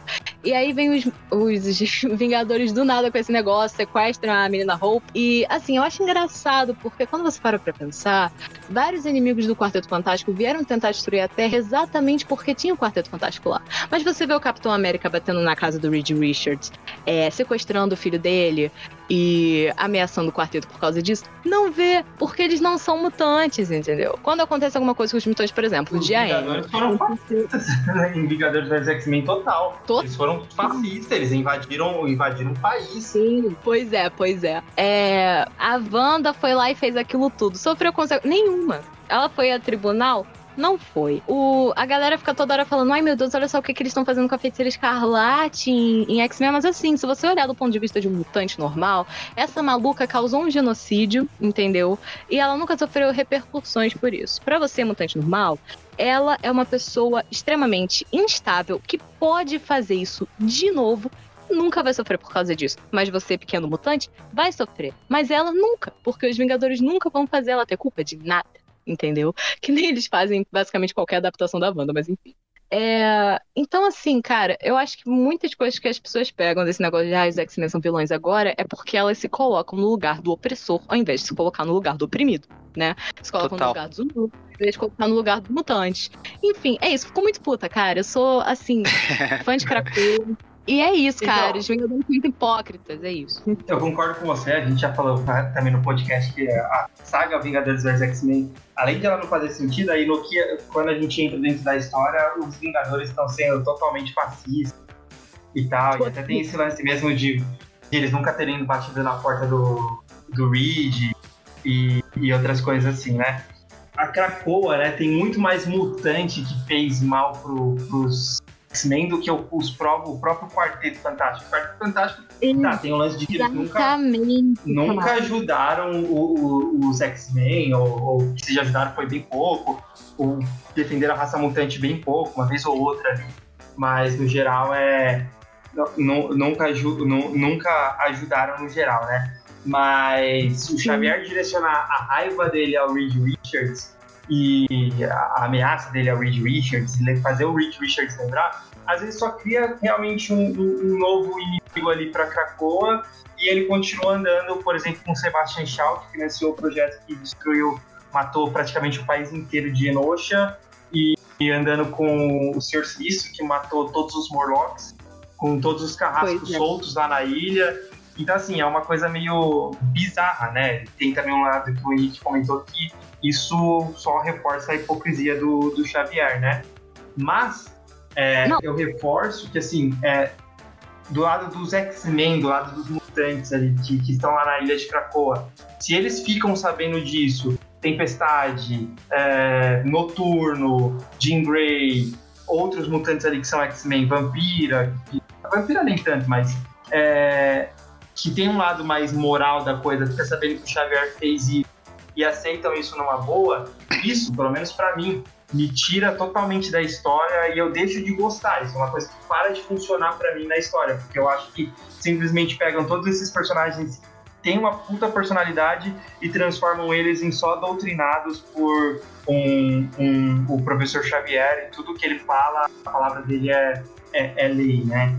Aí eu acho que fica um pouco, é, é um, passa a ser só um evangelho de Xavier Então, mas vai, vai ter esse, vai, um pouco da, da, da graça. vai ter esse conflito ainda mais pra frente, sabe? Isso é algo que o, que o Hickman tá, tá Esse desenvolvendo. conflito. É, Não, e tem que ter. tem que ter, sim. É porque tem um lance que a gente que, que a gente estava comentando de que a gente tem que é, tem que ter uma, uma tem que ser algo mais revolucionário, ser al- algo mais agressivo para você conquistar seus direitos, mas tem também com quem que você passa essa agressividade, né? Então, eu entendo o que, que tu tá falando, eu concordo que, tipo assim, tem muita coisa errada em Krakoa que os X-Men vão em contra. Mas essa parte do Reed Richards, eu não acho completamente errado, não. Porque ele realmente tinha um aparelho que podia, tipo assim, exterminar os mutantes. E, tipo assim, se eu estivesse lá e eu fosse um X-Men eu visse, ah, o Charles fez com que ele esquecesse disso, eu ia ficar, parabéns, Xavier, pelo amor de Deus, finalmente fez algo bom. Foi manipulando alguém? Foi. Mas o Reed fez mil vezes pior, um trilhão de vezes. E isso que ele fez foi pro bem da raça mutante, entendeu? Não foi pro mal, não foi pra zoar com a cabeça do Reed Richards. Mas fora isso, o negócio de Krakoa é que eles tentaram criar uma sociedade antipunitivista. O que é extremamente difícil. E é um tema muito difícil de se abordar também. Só Total. você ver eles, tipo assim, toda, toda a galera, tipo assim, criminosa, tentam, tipo assim, reabilitar todos eles, entendeu? E isso deixa muita gente com o pé atrás, com a pulga atrás da orelha, etc. Porque realmente tem gente muito terrível lá. Tipo os Fenris, ou sei lá, o Sebastian Shaw, essa galera. Mas, ao mesmo tempo, eu entendo o projeto que eles querem fazer de, tipo, todo mutante é bem-vindo. Porque, cara, muita, muita dessa galera aí, tem algumas que eram, tipo, não eram tão, tão ruins assim, entendeu? Por exemplo, ai, isso já vai ser um spoiler, então não vou falar, mas tem, tem uns negócios é, que eu acho super interessantes como ideia, mas vai depender muito de como, como eles vão abordar isso, entendeu? Porque eu acho interessante eles terem, não terem, tipo assim, é, essa coisa punitivista que a sociedade humana tem. Dá pra ver que a cultura mutante é bem diferente em vários sentidos, entendeu? Ela é tipo, mais progressista do que a cultura humana é. Enfim, eu acho que tem que ter mais debates dentro do quadrinho sobre, por exemplo, você deixar uns nazistas ficarem andando por aí, né? Mas eu acho que, tipo assim, o projeto tem uma, uma coisa boa por trás, entendeu? Acho que vai depender super de como eles vão abordando esse negócio aos poucos. Mas eu acho super interessante. Como ele falou antes, a maioria dos mutantes ruins que estão ali não tentaram, tipo assim, destruir a Terra ou sei lá o que. Eles foram mais ruins pros X-Men mesmos. Então acho que é um negócio deles, uma treta deles para resolver, e não de Richards, de Vingadores ou sei lá quem, entendeu? Eu acho que esses assuntos mutantes têm que ser tratados em Krakoa, dentro de Krakoa, por Krakoa e pela galerinha, entendeu? Enfim, é isso. Um negócio interessante que você falou de como muitos leitores ou a galera que acompanha a cultura uh, nerd, assim, cultura geek, cultura pop no geral, às vezes não consegue se. É, quer dizer, às vezes olham para os X-Men só como vilões quando eles são mais uh, agressivos assim, é só a gente ver como o Ciclope foi transformado num terrorista muito facilmente. E a Wanda nunca foi, sabe? O Ciclope, o Ciclope tava descontrolado também, sabe? Ele não tava agindo hum, pior do que a Wanda, porque ele tava uh, sendo controlado por uma força cósmica. Ele tava com o poder de uma força cósmica lá que nem foi ele que escolheu, foi uma cagada dos Vingadores que colocou nele. E ele foi taxado, ele foi preso, depois foi taxado como terrorista por estar resgatando mutantes, sabe? É uma coisa absurda. E ninguém. E eu, eu não vejo notícias em portais falando: olha, os Vingadores são vilões agora, olha como eles tratam os mutantes. Não, nunca tem disso. Quando o próprio Reed Richards e o Tony Stark e, e o Fera, e entre outros dos Illuminati, uh, agiram de maneira bem problemática na fase dos X-Men do, do, na fase dos Vingadores do Hickman, não tinha notícia falando, olha, o Reed Richards é vilão agora. Mas o professor Xavier fazer isso? Tem o Ciclope fazer alguma coisa diferente? Tem, sabe? Tem, tem essa visão do público. Então, é, realmente, eu acho que isso contagia, sabe? Essa visão que as pessoas têm, uh, ou como opressor, por mais que elas não admitam para si mesmas, às vezes não percebam, às vezes passa para como, essa, como, como o público mais geral uh, reporta essas coisas que estão acontecendo com os X-Men, sabe? E essa, essa HQ do Quarto Fantástico foi noticiada em vários lugares como uh, olha como os X-Men estão agora. Pegaram essa cena do, do, do, Xavier fazendo isso com o Reed, sem explicar o que o Reed fez, sem colocar em contexto o que o Reed tinha feito, uh, a história toda por trás e tudo mais, só falando o que o Xavier faz. E, e, e, tipo, também da minissérie House of X, Powers of Ten também pegaram coisas ali sem contexto e colocaram para falar sobre, para mostrar que o Xavier é um vilão agora e que os X-Men são uh, algo contra os heróis. Enfim, uh, eu acho que contagia sim, eu acho que tem esse lance de uh, muito do público olhar para os X-Men de uma maneira, muito porque eles representam uma minoria. E, e, e às vezes ver uma minoria se colocando uh, como alguém que não vai dar não, não vai dar outra face para levar mais porrada, uh, assusta quem tá numa posição de conforto, como é o Reed Richards, sabe? Então eu acho super válido o Xavier uh, ter feito isso, porque é a postura que ele tá assumindo agora. Então condiz com o que o Hickman escreveu, sabe? Não é uma coisa que, que não é. encaixa, mas condiz com o que o Hickman escreveu, que é um cara que tá tentando se posicionar. Ele tá mostrando isso ao mundo, sabe? Então faz sentido ele mostrar isso pro Reed. Eu entendo o que o Caio falou de uh, que ele podia respeitar o Reed e tudo mais, uh, mas uh, o, Xavier, ele rompeu, de fato com, com, com a humanidade. Ele ainda quer fazer um mundo bom que seja bom para as duas espécies, mas ele rompeu de fato.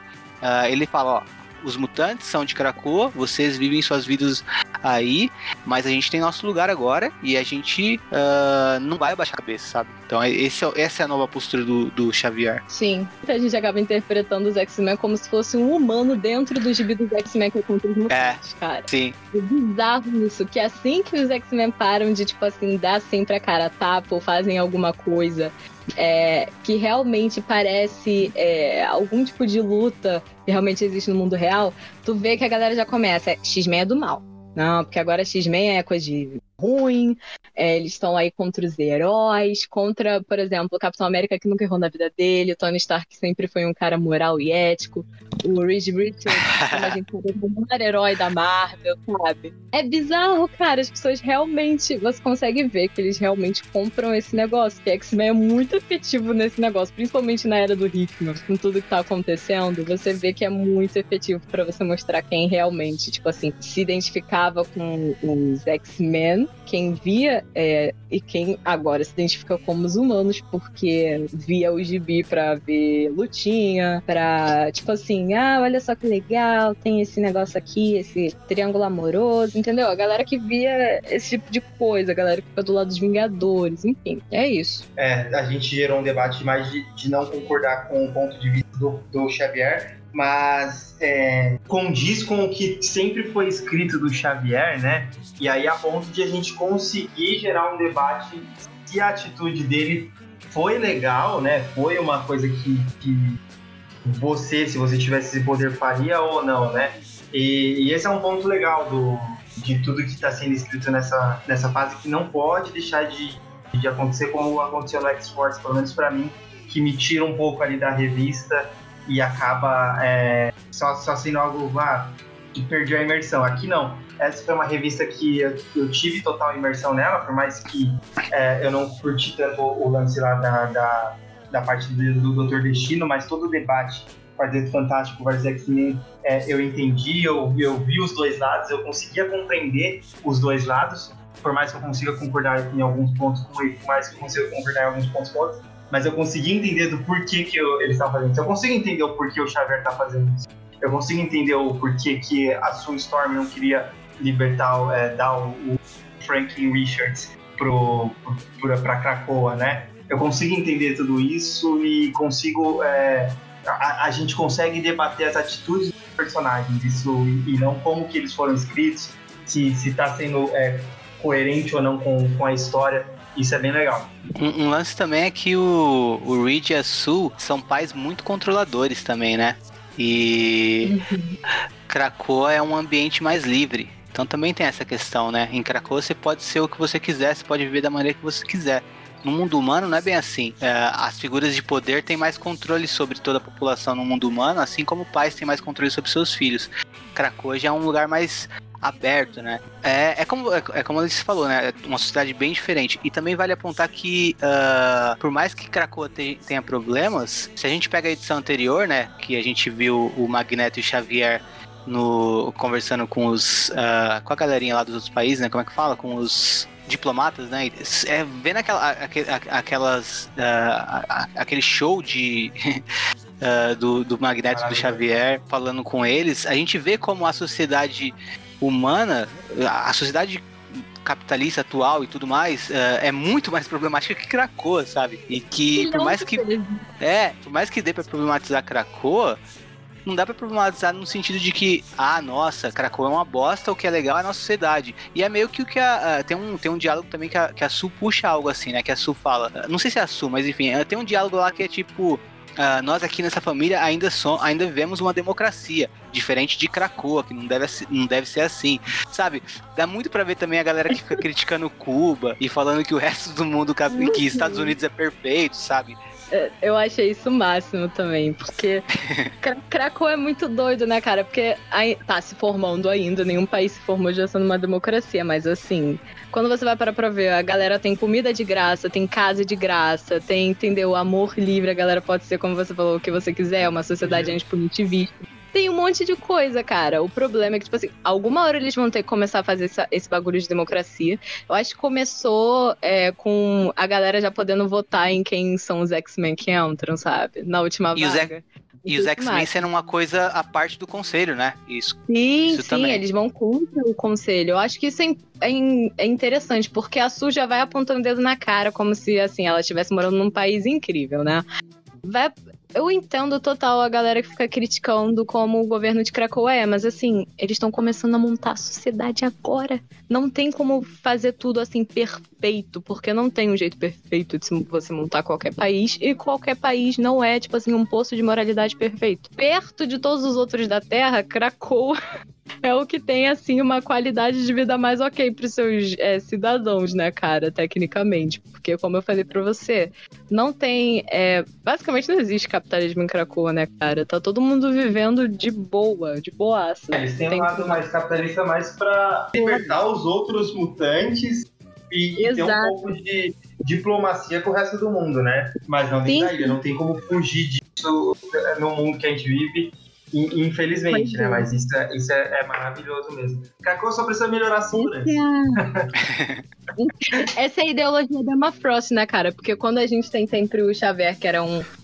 É, queria assimilar a galera, o Magneto, que é um separatista, o lance da Emma Frost sempre foi, tipo assim, usar é, o livre mercado, usar o capitalismo pra poder erguer os mutantes, entendeu? Ela sempre fez isso, porque a mulher é bilionária e ela ganhava mó dinheiro com o negócio do Clube do Inferno, só que ela ficava colocando assim, é, na academia de Massachusetts primeiro, aí depois ela foi pros X-Men, aí ela faz todos esses negócios. Tu vê que o dinheiro que ela gasta, geralmente, com essa parada dos mutantes. E a Hellfire Trading Company agora faz basicamente isso também, né? Eles têm essa parada é, socialista, mas não pros mutantes. Pros mutantes, eles dão, tipo assim, a melhor vida possível, mas dos humanos, eles têm que, tipo assim, arranjar um jeito de, de manter aquela sociedade, né?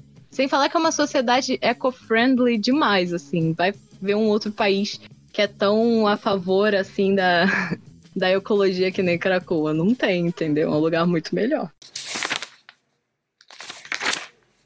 Terminamos aqui mais um episódio de Utopia X. Semana que vem voltamos para falar sobre mais uma das sagas dos anos 2000 que muito amamos e vai ser um enorme prazer falar sobre, que é Complexo de Messias. Eu queria agradecer a Letícia por participar do Utopia X e dizer que ela vai ser sempre bem-vinda a voltar quando quiser e que você pode dar um recado final, falar para os nossos ouvintes onde mais eles podem te acompanhar nas suas redes sociais e coisas do tipo. Ai, meu Deus, gente, obrigada por terem me chamado para participar. É, espero que não tenha sido um grande incômodo, porque eu falo muito é, demais, assim, sobre todas as coisas. Mas, enfim, é, se você gostou de alguma coisa que eu falei, gostou aí da, da minha participação, eu geralmente só fico assim no Twitter, que o arroba é bem fácil de achar, que é Magneto Herói. Pois é. É a primeira coisa que eu é, aí o nome é Ticinha, que é meu apelido, tu vai achar. Eu tô, agora eu tô com uma foto da Iliana abraçando aquele negócio de café que tem no Novos Mutantes. Tu sabe qual, qual é, se você tá lendo, tu sabe qual é. E se você gosta de Doctor Who, eu às vezes participo de um podcast chamado Rádio Gallifrey, que tem aqui no Spotify também, que é de Doctor Who e geralmente mais focado no universo expandido e é mó da hora, tipo assim, áudio livre, todas essas coisas que a gente geralmente não vê tanto assim no Brasil. Então a gente explica o que que tá acontecendo lá fora e também dá, tipo assim, a nossa opinião e fala sobre, é mó da hora também, se você curte, eu recomendo. É isso. Então é isso, pessoal. Muito obrigado a todos pela companhia e esperamos encontrar vocês novamente em dias de um futuro esquecido.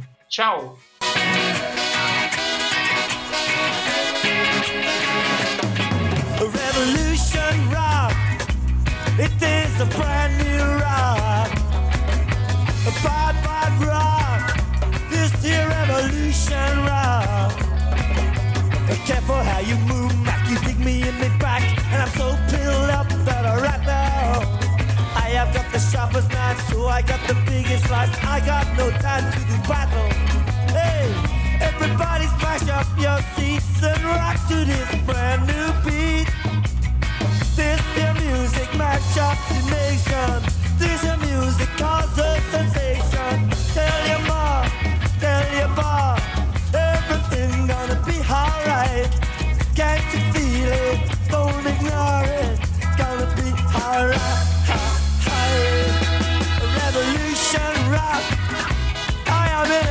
Of shock. So bad, bad rock. This here revolution rock. Careful how you slide, God. All you did was glide. You poured your beer in me hot. Keep my good eye on the beat, living on Potato Street. I ain't got no time for that. Hey, everybody smash up your seat and rock to this brand new beat. This is music, mash up the nation. This is music, cause a sensation. Tell your mama, tell your pop, everything gonna be alright. Can't you feel it? Don't ignore it. Gonna be alright. Revolution rock. Yeah, so get that cheese grater going against the grain.